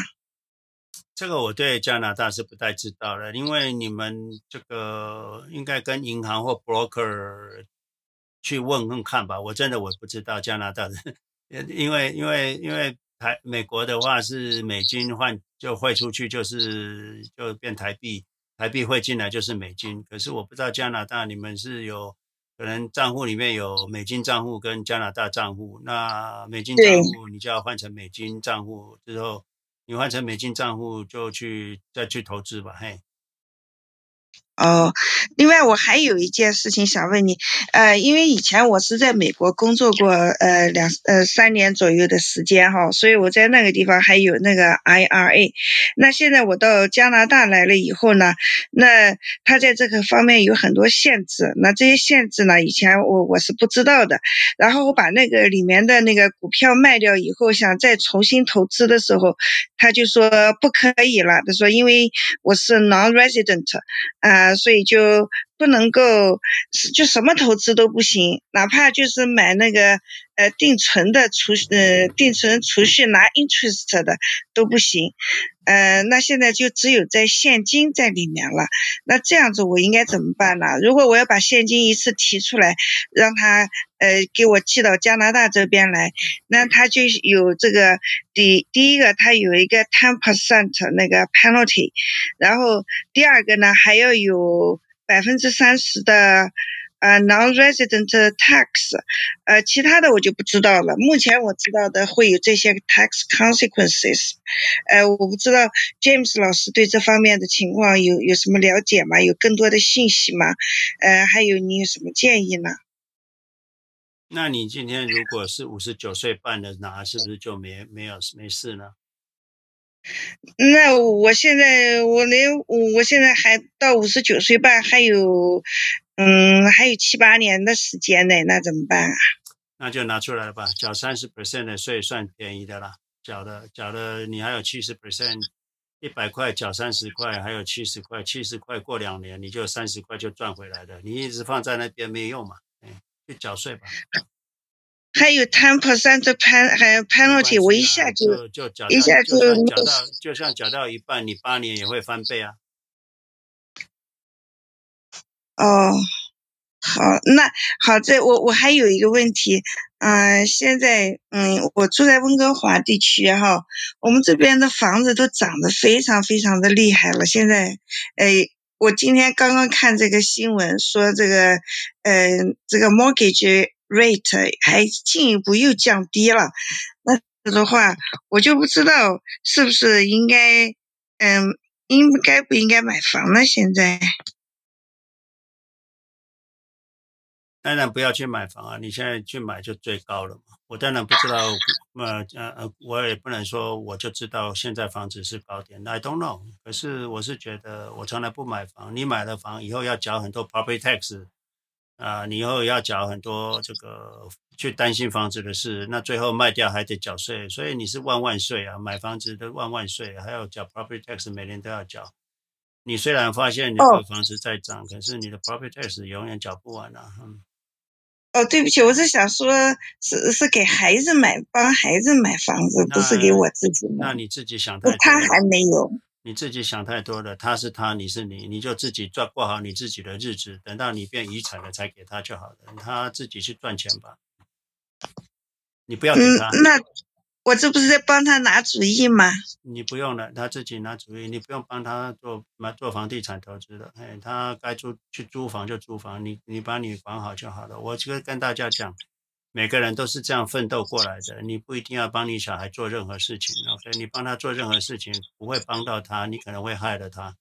OK，他天上掉下来礼物不会珍惜的了，所以你们应该是让他去投资吧。他不能买，不买房就不买房，不买房也不是好东西。对不对？所以你去帮他买房，可能就加一个 burden 给他，何必呢？不要买房。哦，行，随他自己去吧。对，你自己赚很多钱，就不怕没地方住。好，谢谢老师。呀，不客气，哈。好，谢谢 Lucy。那丽丽，丽丽，你可以开麦发问。哎，James 老师你好，嗯，我想，嗯，我是在美国，我想跟你请教一个这个，这个通货膨胀问题，就是你对这个美国的通货膨胀你是怎么看？就是你认为是短期的，比如说一年，嗯，两年，还是会更加 worse？这个我想听听你的看法。丽丽，你问的很好哈，我也需要跟大家回答这个问题啊。大家要知道哈，在从这个宏观经济来说哈，你要知道，通货膨胀哈就是 supply demand 的问题。那你要知道，就是说，今天如果米不够了，米大家米为什么会不够？不是都种好好的吗？米为什么不够？那有一种嘛，大家食量变大了，是吗？也不会啊，人口也没增加那么多，那米为什么会不够？零八年的时候，米为什么会不够？啊，就是说，supply demand 的话，如果是 supply demand 的话，不会不够的啦，原物料不会不够。那会有通膨的话，最重要最主要是什么？最主要就是 supply demand 不 balance。那可是自由经济里面，supply demand 不 balance 是短期的，所有的 supply demand 不 balance 都是短期的。就像现在这个呃晶片不足，也是短期的。那你说短期两三年都好像还是 supply demand 问题，没错，可能是他两三年后才会解决。可是这个还是 supply demand 的问题，这不会是恶性通膨。所以你要了解，就是说，只要市场上的 supply demand 的问题，大家都不用担心哈，因为。啊、米不够，就有农夫会种更多米给你吃，以后就会 oversupply 啊。这个车子不够，那以后会造更多车给你，那以后车子会 oversupply。所以所有的 supply demand 的通膨都是短暂的。今天这个船啊塞港塞在港口里面，这是 supply 里面的问题。所以。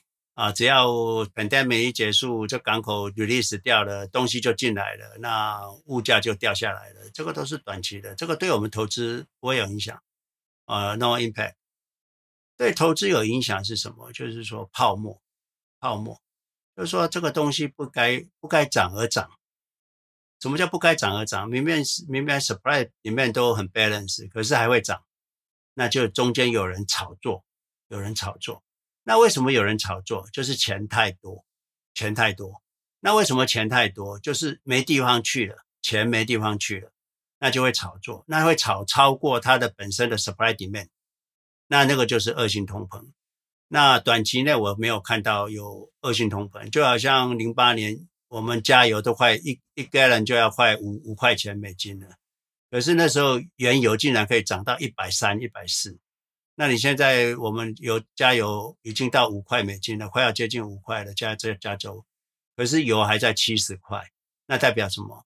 原油没有人炒作，没有，那就没有所谓零八年那种那种恶性通膨。原物料，我们担心的，投资者担心的是原物料的恶性通膨。那从原物料的恶性通膨就知道，这个就是一个 sign，一个 sign。那如果只是青菜涨了，蛋鸡蛋涨了，这个油价呃加油贵了，这都不是重点。这个 supply demand 以后会解决啊。既然有人那么需要油，那就会生产很多石油给你加。既然那么多人喜欢吃蛋，今这个月没有，下个月没有，下一季就会有啊。所以啊，Lily，我给你回答就是说，我们现在短期的，我们现在的 supply，我们现在的通膨都是 supply demand 的问题。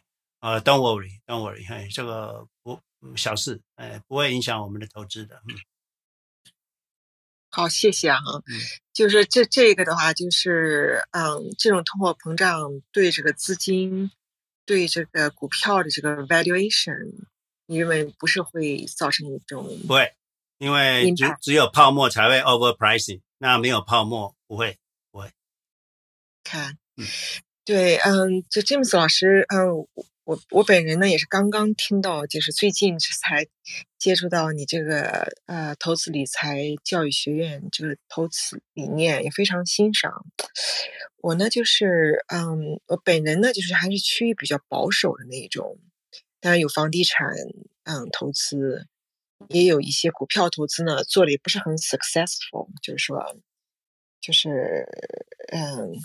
所以我我我想问一下呢，我知道就是 QQ 很好，就是像你讲的，就是像我们的资产分布呢，就是说你有没有那种嗯，你比如说我们就是说不想百分之百 allocate 到这个 QQQ 的话，一下子到位的话，比如像短半一年之内的话呢，还有一部分 cash 又不想放到银行。你有没有这种比较稳定的，像我这种，就是说，呵呵就有点，嗯，就是比较保守的那种人的，就是因为我一直也在寻找这种，就是说不能说 guarantee，当然就是非常 low risk，但比现在银行利率又是太低，就是银行的利率，就有没有给我们推荐一些这种，像这种基金啊或者什么可以投的吗？呀，Lily，我也可以理解你的心情，然后因为你们对于投资还是有害怕，那这个不是只有你，很多人都有这个问题，都会担心。那我刚刚开场白的时候就有跟大家讲过，第一个就是两个一般人，然后我不要说他是穷人，我说两个一般人，有一个人脑袋就是我钱不够，我要省。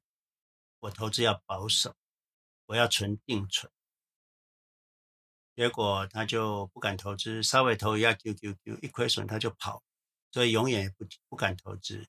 那他就越省钱，那钱就越少，越少他就越害怕投资，那就就手钱又越少，每年都要花，结果最后呢，他可能就会一无所有。这是一种人，另外一种人就是。我现在没有钱，可是我勇于面对风险。其实也没有风险，只是你们自己想象，这些风险是你们自己想象的。你要知道，投资 QQQ 就已经投资一百家公司了，有比买一百家公司安全的吗？我跟你讲，你的房子地震会倒塌，住在山边的房子还会森林大火，可是，一百家公司不会啊。你的 QQQ 是在华尔街啊？不会的，一百家就算烧掉一家，也才 one percent 而已。所以 don't worry，你什么都不安全。QQQ 是你是可以说看到最安全。第一个回报率高就是安全，第二个它一百家公司就是安全。我还没看到比这个安全的资产，连房子都不比 QQQ 安全。了了解了吗丽丽所以。你就是要做第二种人，勇敢面对市场短期的波动，长期你会有很好的回报率。你这才是你要做的。我要给你们勇气了，不要去缩头，要勇敢踏出你的投资。你可以说你现在有三百万，不敢三百万单单笔投资，那没关系啊，三分之一先投进去嘛，其他的先留现金都没关系，不要再做别的投资了。别的投资都有风险，现金呢至少还没有风险。三 percent 三三分之一投进去之后，过了一季、半年，你有赚钱，你就发现嗯还是不错，你可以再把三分之一投进去。你在一年内把它投完了，你就大功告成。如果你不做这个事，那你就是第一种人，就是越害怕会越穷。了解了吗？哦，所以不要做穷穷人的思想，不要有，要有富人的思想。你这个钱要投资一百家很安全的，比世界上任何投资都安全的。了解了吗？哦，所以丽丽，好的，你的对我已已经开始，对，已经开始投 QQQ 了。对，谢谢哈，谢谢这加加加加紧脚步啊，把它投进去就好了哦。好，好的，没有别的，没有别的比 QQQ 安全的了。嗯。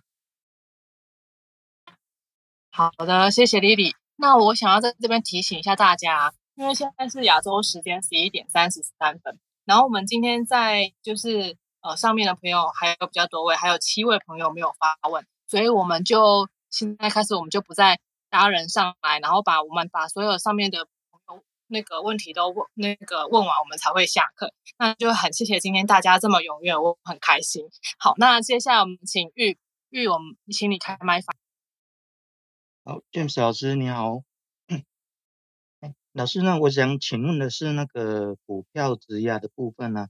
那质押出来的那个，假设说三 percent 或五 percent 的金额，你是建议会把它当做紧急预备金使用，还是说就是每年固定借借一定的假假设说三 percent 的金额出来使用？那用不完的话，是不是可以再投入呃？所谓的一个嗯 QQQ 的部分，你每年拿三 percent，你爱怎么用就怎么用吧。你你要拿去花掉也可以，你要拿去再投资也可以啊。那你其实就是你把它花掉，那你自己的薪水拿去投资，同等道理嘛。哦，所以老师您的建议是，就是固定把它拿出来，不管用在哪个用途，就是去使用它，对不对？当然的。那讲白一点，就是你自己赚的钱去投资，啊，你花的钱是花借来的钱。哦，好，嗯，好，那接下来请 Z Z，你可以开麦发问。好的，James 老师好，嗯，主持人好，嗯。我没有问题了，我就想刚才就那个黎明那个黎明说的那个，我想表达一下我的看法。他就认为就是说 QQ，他如果买在两千年最高位的话，要过十十三年还是多少年才扯平什么的。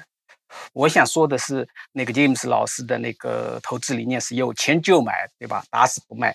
那么我你不信买在最高点，比如说两千年，但是有钱你继续买啊，那你就。往后买，两千零一年往下走，两千零二年你就买在最低点了，有幸就买到最低点了，对吧？或者两千零七年你买买在高点，但是两千零八零九买到最低点了，有，就是说，就是说不是说你买了就不干了呀，对吧？就是有钱就买，那你不停的买的话，你有时候可能买在高点，有时候可能买在低点，那么长期来看是这样的，所以我觉得不用担心，就是说是不是碰巧买在高点，因为。你碰巧买在高点，你下一年可能就买在低点，这是我的看法。然后你拉平来看，就是最高点买的和最低点买的平均一下也也就平均掉了。那么整体上趋势它是一个指数型的上升的趋势。呃，我我就呃呃表达一下这个看法。谢谢然后那个我想刚刚立明的话，他是想有一些退休的人，他也没有新的资金了。像我的话，我是百分之百投资，我也不会有新的资金了。所以市场下跌，我是不会没有钱再继续买下去的。不过就算是这样子，也不用担心，因为你只要控制好，你资金够多，你的市场风险就不是风险。那年轻人当然很棒了，年轻人应该期望市场下跌，而不是期望市场上涨。因为市场下跌，你们可以越买越便宜。那对于退休者来说，市场下跌你也不要恐慌，因为你就是要准备足够。你担心的不是市场下跌，担心的是你自己的资本不够多，所以你要退休的时候要自己算算看你的资本够不够多。所以我常常说，不要把钱先给小孩，你要自己过好日子啊！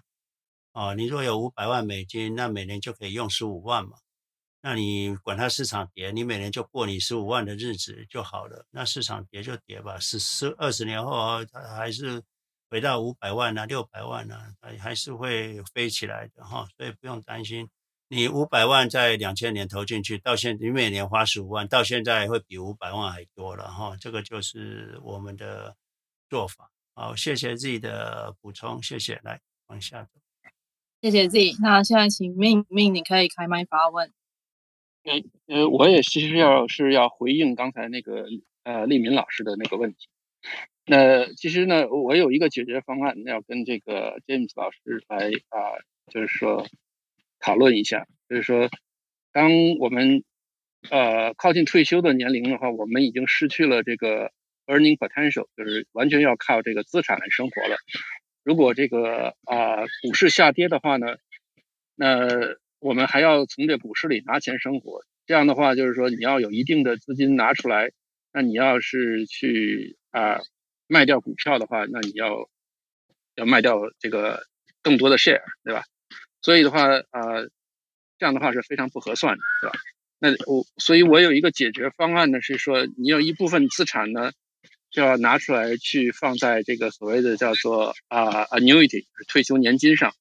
那 depends on 你对这个风险的承受能力呢，你可以买不同类型的，可以有 fixed 的，有 index 或者 variable 的。那现在呢，Annuity Design 呢，它都有这种所谓的啊、guaranteed 的呃 withdrawal benefit 或者 guaranteed 的 income benefit，所以你不用担心这部分资产会被花光，它会保证你一直花到你这个有一天啊、去世为止，是吧？那么你剩下的资产呢，就可以无忧无虑的在那儿继续增长，那不管风险怎么样，对吧？这个就具有了这个抗风险的能力。我不知道这个郑明老师呃怎么看我这个方案？我们一直反对投资 annuity 了，annuity 的回报是相当的低了啊。虽然它保证给给付，可是回报相当低了。我们这个你你你自己投资最后回报哈、啊、会比 annuity 高，而且这个 annuity 就是你你还是经过时间很长嘛，那你经过时既然经过时间很长，投资 QQQ 就没有风险了，本来就没有风险了，你何必要靠 annuity 呢？不用，而且你不止那个每年的拿的钱更多。你你你本金还在你手上，annuity 啊，你只是给你这个这个每每个月的花费，可是本金你是不见的哦，所以不要投资 annuity 哈、哦，这是我的回答。啊，我的我的建议并不是说你去投资 annuity，就是说年轻的时候你不用投资，但是到你退休的时候，这个实际上就是说啊，你你要让渡一部分你的这个 control 给保险公司。那么用它来换取这个你生活的这个啊，就是 worry free。倒不会啊，因为我们就是只花我们资产的三 percent，就是 worry free 啊。嗯，对，那就回到刚才呃立民老师那个问题，就是说当股市这个崩溃的时候，你花三 percent 的，但是你卖掉的 share 要多很多。我们不卖股票啊，我们都是借钱过日子啊。对。好，OK，好，谢谢 Min，来往下走，来，好，谢谢。那接下来请 Man，Man，你可以开麦发问。哦哦，能听见吗？能听见吗？可以，很清楚。OK，说，呃，是这样的，我第一次上来，我不知道这些东西怎么用。就是刚才那一位女士，她说她在加拿大。她提到换美金的事情，因为我也在加拿大，我只想把我的一些 experience 给她分享一下。呃，是这样哈，在加拿大的话，嗯，绝大部分的平台你要去用加币买美金是可以的，但是呢，他会掐你百分之二的那个 exchange rate。嗯，那么你买回来，你买了之后呢，你再卖呢，嗯，他又要给你，嗯，换回加币来。那么另外一个呢，你去，假如说你在 CoinTrade 上去开一个平台的话，呃，开一个账户的话，你这样子呢，你就直接可以先买，假如资金量够大的话，你先买那个呃那个 Exchange Rate ETF，然后让它给你 generate 到那个 US Dollar 上去，这样子呢，你去买 US 的那个嗯股票，然后呢，你假如说卖 US 股票的时候呢，你也不用把它换回来。这就是我的要说的，分享我的经验没有了。好，呃，谢谢 Man 哈，我想这个操作比较复杂了。那如果你会，当然我我是听不太懂，不过没关系，因为我们大部分都是买了永远不卖了，所以你就算有 exchange rate 一开始两 percent 就给他吧，那你就换回加币再两 percent 再给他吧，那反正一辈子就一次嘛。那一般我们就是只只只只只买不卖。所以这个问题会比较小一点的。你如果短线操作人，当然就问题比较大。哦，这个是我的回答。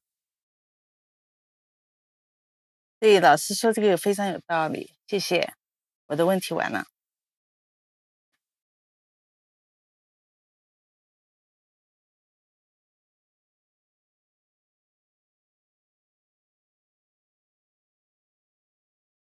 哎，我忘了开麦，对不起，谢谢姐妹。然后那个接下来请华清，华清你可以开麦发问。啊、呃，建子老师你好，我是那个浩清，那个我是资深会员，那好久没跟你们见面，那就说我就是说，啊、呃，我有些那个关于那个年轻人的那个投资的一些想法，就是，呃，就是关于说我们那个下一代，因为我自己有小孩，然后现在也在工作了，然后就说。假如说，就说我自己有稍微做过一个分析，就是说，假如说他们身上有三十万的资产的话，到底是应该要投资股票好，还是说拿来当做那个 down payment 来买房子比较好？这样子，那就是以我个人的那个那个稍微去做过一些分析的话，就是说，假如说他用那个三十万去买一栋房，就是用三十万当做他的 down payment。去买一栋房子，大概是两百，大大概是一百二十万左右的房子的话，就是 twenty five percent 的那个 down payment，然后九十万，然后拿来当做他的那个 mortgage。那以这样来算的话，就是他每一个月大概要缴四五千块钱，就是连他的那个呃 mortgage，还有他的那个 property tax。那这个假如说我们说经过十二年之后，就说我们以那个湾区这边的那个房价来算的话，它大概就是说从一百二十万，它会涨到大概两百七十万左右的这个价值。那所以说它本身的话，就是说原来它的那个三十万，再加上就是说它从一百二十万涨到两百七十万之后，它增加了一百五十万，然后它的那个总资产的话，那假如说它这个经过十二年之后，九十万的那个贷款，它慢慢的也是每年会有一些递减，到了十二年之后，它的那个贷款大概是剩下七十万左右，然后它的净资产大概会有，就是说房子两百七十万的话，扣掉它七十万的那个 mortgage，然后它剩下的那个净资产大概差不多两百万左右这样子。那如果说他这个三十万的话，他不要拿去买房子，他拿去买那个 QQQ 的话，假如说以年化百分之十二的这个报酬率的话，经过十二年之后，他会从三十万增加到变成是一百二十万。那就说，但当然就说那个呃买房子的话，他的净资产有那个两百万，但是呢，如果你投资那个呃 QQQ 的话，它有一百二十万。但如果说你这个房子到时候如果说你拿来卖的话，就你把它卖掉，要把它换成那个现金的话，你可能这个呃增加了这个一百五十万，你可能一旦一买一买卖之后，你可能就缴掉五十万的那个税金，然后呢，你剩下的这个身上只剩下一百万左右的那个什么资产，一百万的资产再加上原来他那个呃三四十万的那个话，实际上他的那个，假如说他他有买卖房子的话，他的那个资产大概只就说他的那个净资产大概只剩下大概一百三四十万可能。就说可能会比那个 QQQ 还要稍微好一点点这样。那我们刚才讲到，就是说那个他每个月就说他要付那个呃四五千块钱的这个 mortgage 跟那个 property tax versus 就是另外一个人如果说他要住同样就是说，比如说他我今天我不买房子，我只是那个租房子的话，我一个月我可能也要花三千多块钱。就是以同样的这种房子的品质的话，他的那个生活条件的话，他也要缴到三千多块。那因为这个四五千块钱的话，他有那个。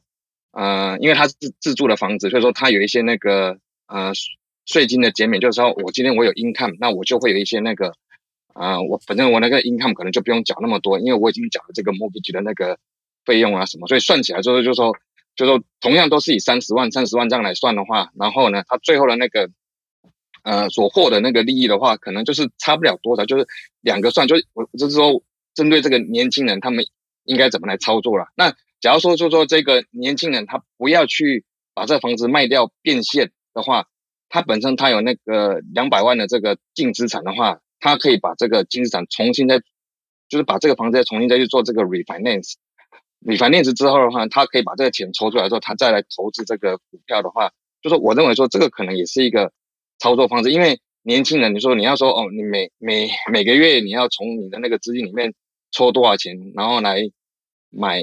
买那个什么，就是买买资金，买一些基金啊什么的。有时候年年轻人，因为他们可能想说他们享乐为主的话，就是很难，就是说让他们固定他每个月要花多少钱在那个啊投资上面。那如果说你让他买一栋房子，自住的房子，就是不是投资房，是自住房子的话，我认为说这个也也是一个对年轻人的一种投资方式，这样子。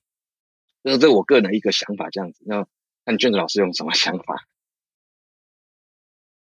如果这个小孩自己没办法去每个月，比如说提拨三千块或两千块或五千块去投资，那你说要用这种方式把他的资金抽走绑住，当然是一种方式了。那可是这要看小孩子。那如果是以投资股票跟房子，当然是股票好了。你刚刚所有分析我都做过了。你谈的是十二年嘛？那你怎么不谈到四十年、六十年以后呢？对不对？你去算算看，欸、就就就是未来的到了四十年、六十年，啊呃八十年，我们是很久的时间。那呃，到了你退休之后，房子你也贷款也贷不动了，可是你的股票的流动性还是很有，所以就那个股票的资产一定会比房子多很多了。这个是已经都算过了。那你再怎么样贷款去投资，你也贷不到百分之百了。哦，这个是，所以最后这这个最后那个最后那个股票一定会 bypass 这个，就会 pass 那个房子。那你你的税当然有省，可是你你你你你说你有现在 property tax 也就是一万块可以抵税啊，对不对？那再来就是那个那个那个呃呃呃 interest 也是只有七十万以内可以抵税嘛。那你是有 income 嘛？你如果没有 income 的话，那就就没了嘛。所以你如果到了五十岁退休，那你再去贷款，你也没有这个 tax 的 benefit。所以我们谈的是 to the end，就是要要比赛要比到终点，而不是比到十二年、十五年、二十年，这都比较没有意义。你要比赛要比到。呃，四十年、六十年、八十年以后的事情，forever，甚至你要 pass 给你小孩，那个往再往下去，你就是越算就越不划算。嗯，呃，对，这这个我同意，就说，但就是说，就是说，如果说等到过十二年之后，就是他的那个房子的那个 equity 已经增加之后，那我个人的意见会说，把这个房子再去做 refinance 之后，可能就说，你现在你有两百万的那个 equity，那可能从里面。抽个大概差不多五六十万甚至一百万出来之后，然后拿这个钱再去投资股票，这样，因为就是说，就在在这个十二年，就是从那个年轻人一直十二年过过来之后，那等于说他们每个月所要，就是说一个是付那个房租，一个是放付他的那个房贷，那扣扣完之后就是两个比较起来，就是以同样生活水准的话，他们的那个所所需要的花费大概是差不多，但是说当然说他们除了这个。那个房屋的那个什么呃 payment 以外，他们另外还有其他的钱去投资这个股票。我是说，就是说以他们来讲的话，就是说以假如说他有三十万的这个呃资金的话，到底是投资这个股票比较好，还是说投资这个房地产比较好？这样子。当然是。那这个当然就是说，比较好了，当然是投资股票比较好了。你天有不测风云了，pandemic 一来他就失业了，房子可能就被收走了。哦，这个。这个我我这个你如果要理智来算，一定是股票比较好了。那你如果是呃这边抓那边抓的，那当然你一直你一直认为房子好，所以你就一直把房子好的因素考虑进去，其实你都忽略了股票的好的因素，你都忽略了房子不好的因素。你到了五十岁要退休了，你房子贷款也贷不出来了啦。那可是股票是还可以继续投资啊，继续贷款，继续继续花，所以啊、我们谈的是长长跑型，而不是只是到三十岁、四十岁、五十岁就停止的比赛啊。这个是我跟大家讲。OK，那那就是说，就是我我现在讲，就是说这个主要就是不是投资房子，就是因为这个是他的那个自住房子，就是说终究来讲的话，就是说我们还是要有一个房子可以自己自住这样。那就说这个，我我是说以那个年轻人这样来算的话，如果说他需要有一个自己的房子的话，那至少说他，OK，不用，或者是就说 maybe 等到他四五十岁之后，你如果投资投资继续下去的话，你如果不要说十二年了，你到了三十年，三十年后，你你如果照这样下去，你你的资产就已经会有，啊，我看一下。你的资产就会有一千六百万了，一千七百万了。你要买什么房子没有？对不对？一半去买房子，还有一半的钱。你有钱之后，房子不是问题。你要可以买新房子啊，不用买那个，不用不用只剩下一个六十年的房子。嗯，对，就我我现在讲就是说，他是他这个是自住房子，就是说，如果说。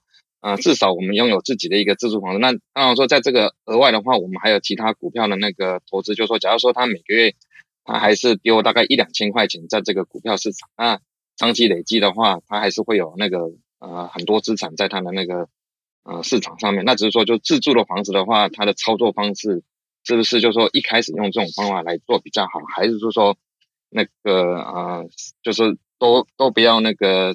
买房子，然后一直当等到他四五十岁之后才能买房子，这样。我们如果谈纯粹回报率还有长期的话，是完永远永远不要买房子了，这是我们要知道的事情。就是我们只谈回报率跟谈现金流部分。那你如果说啊，我一半一半，那我跟你讲，那你不要现在只有三十万，你不应该马上买房子啊，你应该有两百万的时候再去考虑买房子嘛。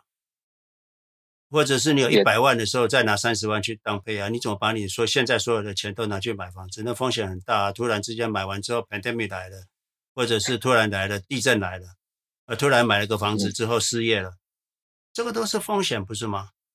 对不对？所以你应该是要一百万之后拿个三十万去买房子，maybe 还是可以考虑。可是你如果坚持要买房子的话，可是不应该你手上有三十万就去买三十，就马上当配啊，手上都没现金了。对，同意就是说，这个就是他额额外的费用，或者说像我们父母亲，如果说那个要帮小孩，就说他们做一些那个资产的一些那个呃管理的时候，有时候就说小孩，当然说三十万他可能马他可能马上拿不出来，那就说以我们来讲的话，我们可能可以去借那个 pledge fund，然后帮他们弄这个呃。啊，有点像说帮他帮他们第一个那个头期款这样，然后之后呢，然后就他们自己去处理。那那更不用啊，你三十万可以自己 自自己投资啊。你如果三十万可以给他们，你自己没风险。你如果三十万给他，你自己有风险，那就不该给他。你如果三十万给他，你自己没风险的话，那你就三十万再去投资啊。你投资完了，让小孩子，你要不要帮小孩子做这种事？小孩子要自己努力。只有小孩子没饭吃了，没地方住了，你才要伸手。不要现在就是伸手，对，这这我完全同意，因为我我我也跟小孩讲，就是说，嗯、呃，你们也不用寄用寄望说我们有多少资产给你们了哈，就是说，如果说我今天给你一个好的教育，好的那个投资那个理财观念的话，那说不定过三四十年之后，你们资产都比我们多了，那事实上你们不用靠，那我们这个只是 extra 给你们的那个钱而已。我我我是跟下一代是这样讲，是没错了，可是不要让它 too easy 了，让。奋斗才是美丽啦！我常常，我们不是这样走过来吗？对啊，你你你是他的靠山，可是你这个靠山不要一开始就伸出手了，哎，让他走吧，你看着他就好了，不会有问题的。嗯，OK，同意，谢谢。哎，好，好的，谢谢。那又又你可以开麦发问。哎，詹姆斯老师你好，我就想请问一下，因为我在今年。呃，三呃三月初的时候进了进了一批台积电的股票，那时候好像是在我是一百二十八进的，现就是现现在一直就就没有就没有呃就基本上是在一百十九十八二一百二十左右在徘徊。那我最近又听别人在讨论说，嗯，到明年三，因为现在那个。S O X X 芯片股一直在创新高，那他们呢在讨论说，明年三，嗯，明年第二季度可能这些半导体股会会就是说有回落。那这个我买的这个台积电还是一直就没有，呃，一直就没有往上走。它要是明年可能他们预估的明年三月份，呃，明年第二季度有回落的话。那我现在是不是要把这个台积电给换仓掉？还是，嗯、还有一点就是说，他们也在讨论说，那个芯片现在因为是，嗯，这个就是疫情的原因，这个芯片短缺，所以造成这个价钱一直在往上涨。嗯，到明年可能就会有改变。是，嗯，我就想。了解一下，呃，老师你是什么看法？呃，我的问题完了，谢谢。他们哦，你所谓的他们，我也不知道他们是谁了。不过我觉得你不要太相信他们了，没有世界上没有一个人知道了。如果说他知道的人，要么就是无知，要么就是骗子了。他只有这两种人。世界上在股市预测的只有两种人，一种就是他他不知道自己不知道了。一种是他真的完全都不知道了，就只有这两种人，所以你就不用相信他的了。你你你只要相信，你只要第一个就是说，你当初买台积电的是目的是什么？还有你持有台积电的比例是多少？这是比较重要。你如果只是持有你的总资产的五 percent、七 percent、六 percent，it's okay，就抱着吧。那你如果持有三十 percent，那当然你要想想看，当初你怎么会那么重压三十 percent 在台积电？那你如果现在问我，我就说，那你就是不要重压。你如果都都，你就三十 percent 重压，那你就卖掉二十 percent 或卖掉二十五 percent 去买 QQQ 就好了嘛，worry free 嘛，没有不需要担心。甚至你说好了，不要了，不要个股太麻烦了。你要现在把台积电都卖掉，因为你对台积电你是没办法管理的，你还在那边听外面的道听途说、胡说八道的话，那你就等于没办法做投个股投资的。那你天天在那边担心受怕。听那些鬼故事，那不如就卖掉了。Q Q Q，那你就不用去听他们那些鬼故事了嘛，对不对？所以你要做决定。我我是建议你，我看起来你是没办法没管理这个个股了，所以你就卖掉去买 Q Q Q 就好了。你也不要去买 S O X 的那个指呃呃 Semiconductor 的指数，不要哈，你就是买 Q Q Q，才不会有鬼故事。哪一天又来跟你讲哦，这个生命打他的不行了，要换什么？你在那边听鬼故事，你忙不完了哈、哦，所以你就全部卖掉去买 QQQ，你就睡觉去了，过你的呃优雅的日子。哎，那我是给你这样建议。好的，谢谢。我我的那个 percentage 并不并不高，可能就在一 percent 左右。那那你有什么好担心的？那你就摆着。你如果觉得还是担心一 percent 就让你担心成这个样子的话，你第一个不要去听那些鬼故事，OK？那浪费你的时间。第二个就是说，你若连一 percent 你都会担心，那你就卖掉去买 QQQ 嘛，哎，这样就不会不会担心了。哦、那好，谢、哦、那谢谢谢谢谢老师。代表你没有办法管理。个别股票了，哎，你没有这个能力，那就不要去做你们能力以外的事，哎。对，好的，谢谢老师。好，谢谢 you。那现在就是因为已经到了午夜啊，那那下面还有朋友有走，可是因为时间有点晚了，很抱歉，我们没有办法再把你拉上来。那如果说你有问题的话，你可以发 email 给老师，就是大家可以 follow 那个老师的头像，下面老师有 email，就是可以。呃，发就是发问题给老师，这样也可以，或者是下个礼拜我们同一个时间，我们也会在 Clubhouse，然后大家就早点上来，然后问问题这样。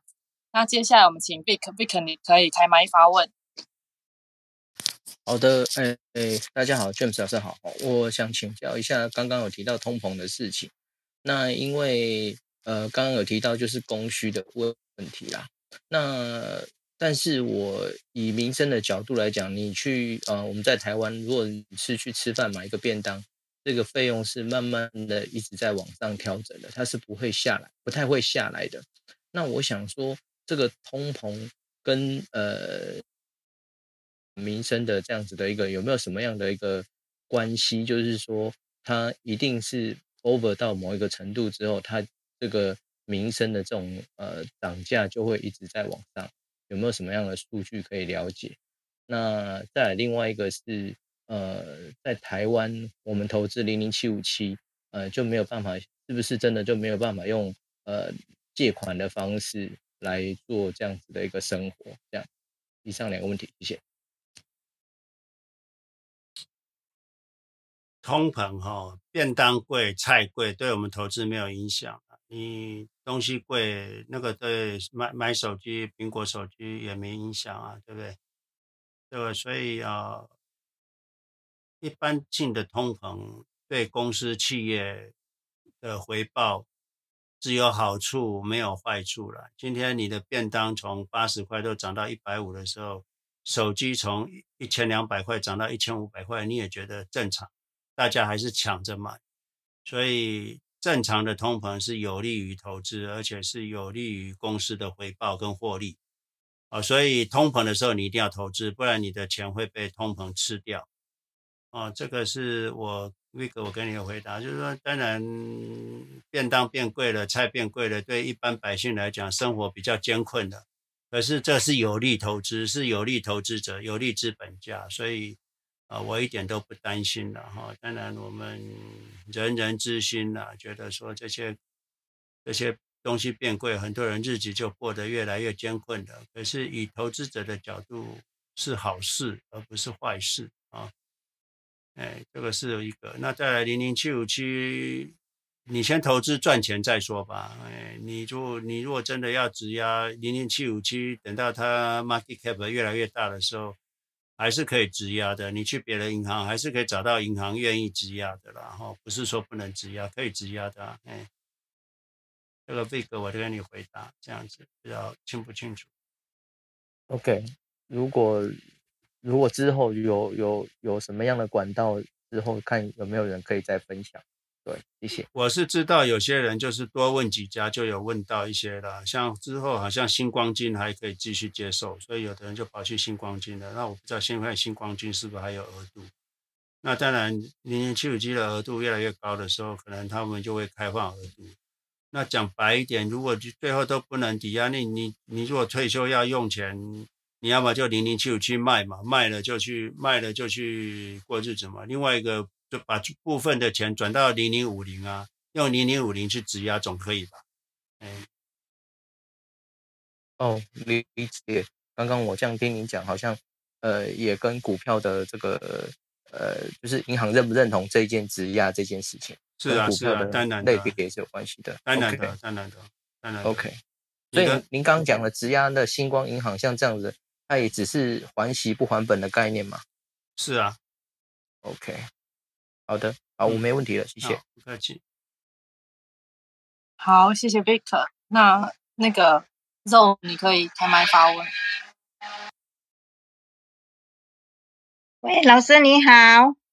哎，Moderator，Thank you 哈。嗯，我是从台湾哈，台湾台湾来发问的。嗯，我是想问问老师说，因为因为我本人就是四十岁才出来工作，所以存到的钱也没那么多，所以嗯，有一点积极在理财的方面啊。之前是有买个股票，啊，目前是买个基金，基金配息的基金。想问老师的说啊，有听说老师老师是说买，目前是有买贝莱德科技基金啊，那个是跟老师老师所想的有有。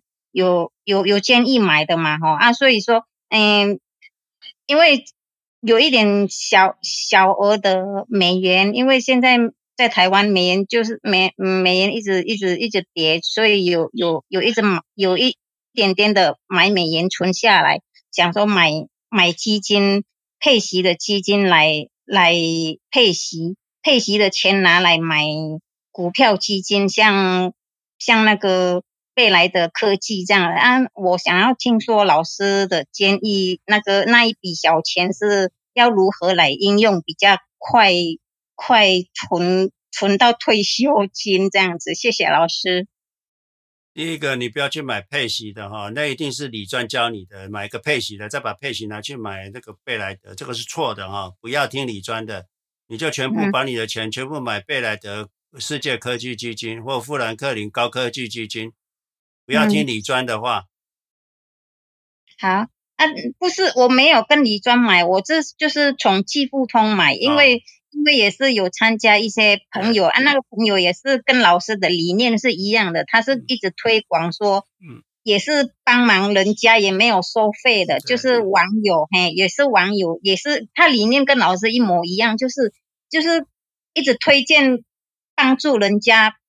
赶快呃，就是理财方面就有用用好的观念去买，然后一直一直那个，就是有有赚了钱，就是来来回馈给社会啊。毕竟呃那个比较辛苦的人也很多，这样子。对，所以你们不要把辛苦的钱，你不要去买配息的哈，你就是买我们讲的四大基金。嗯、你看我们的 YouTube 影片那。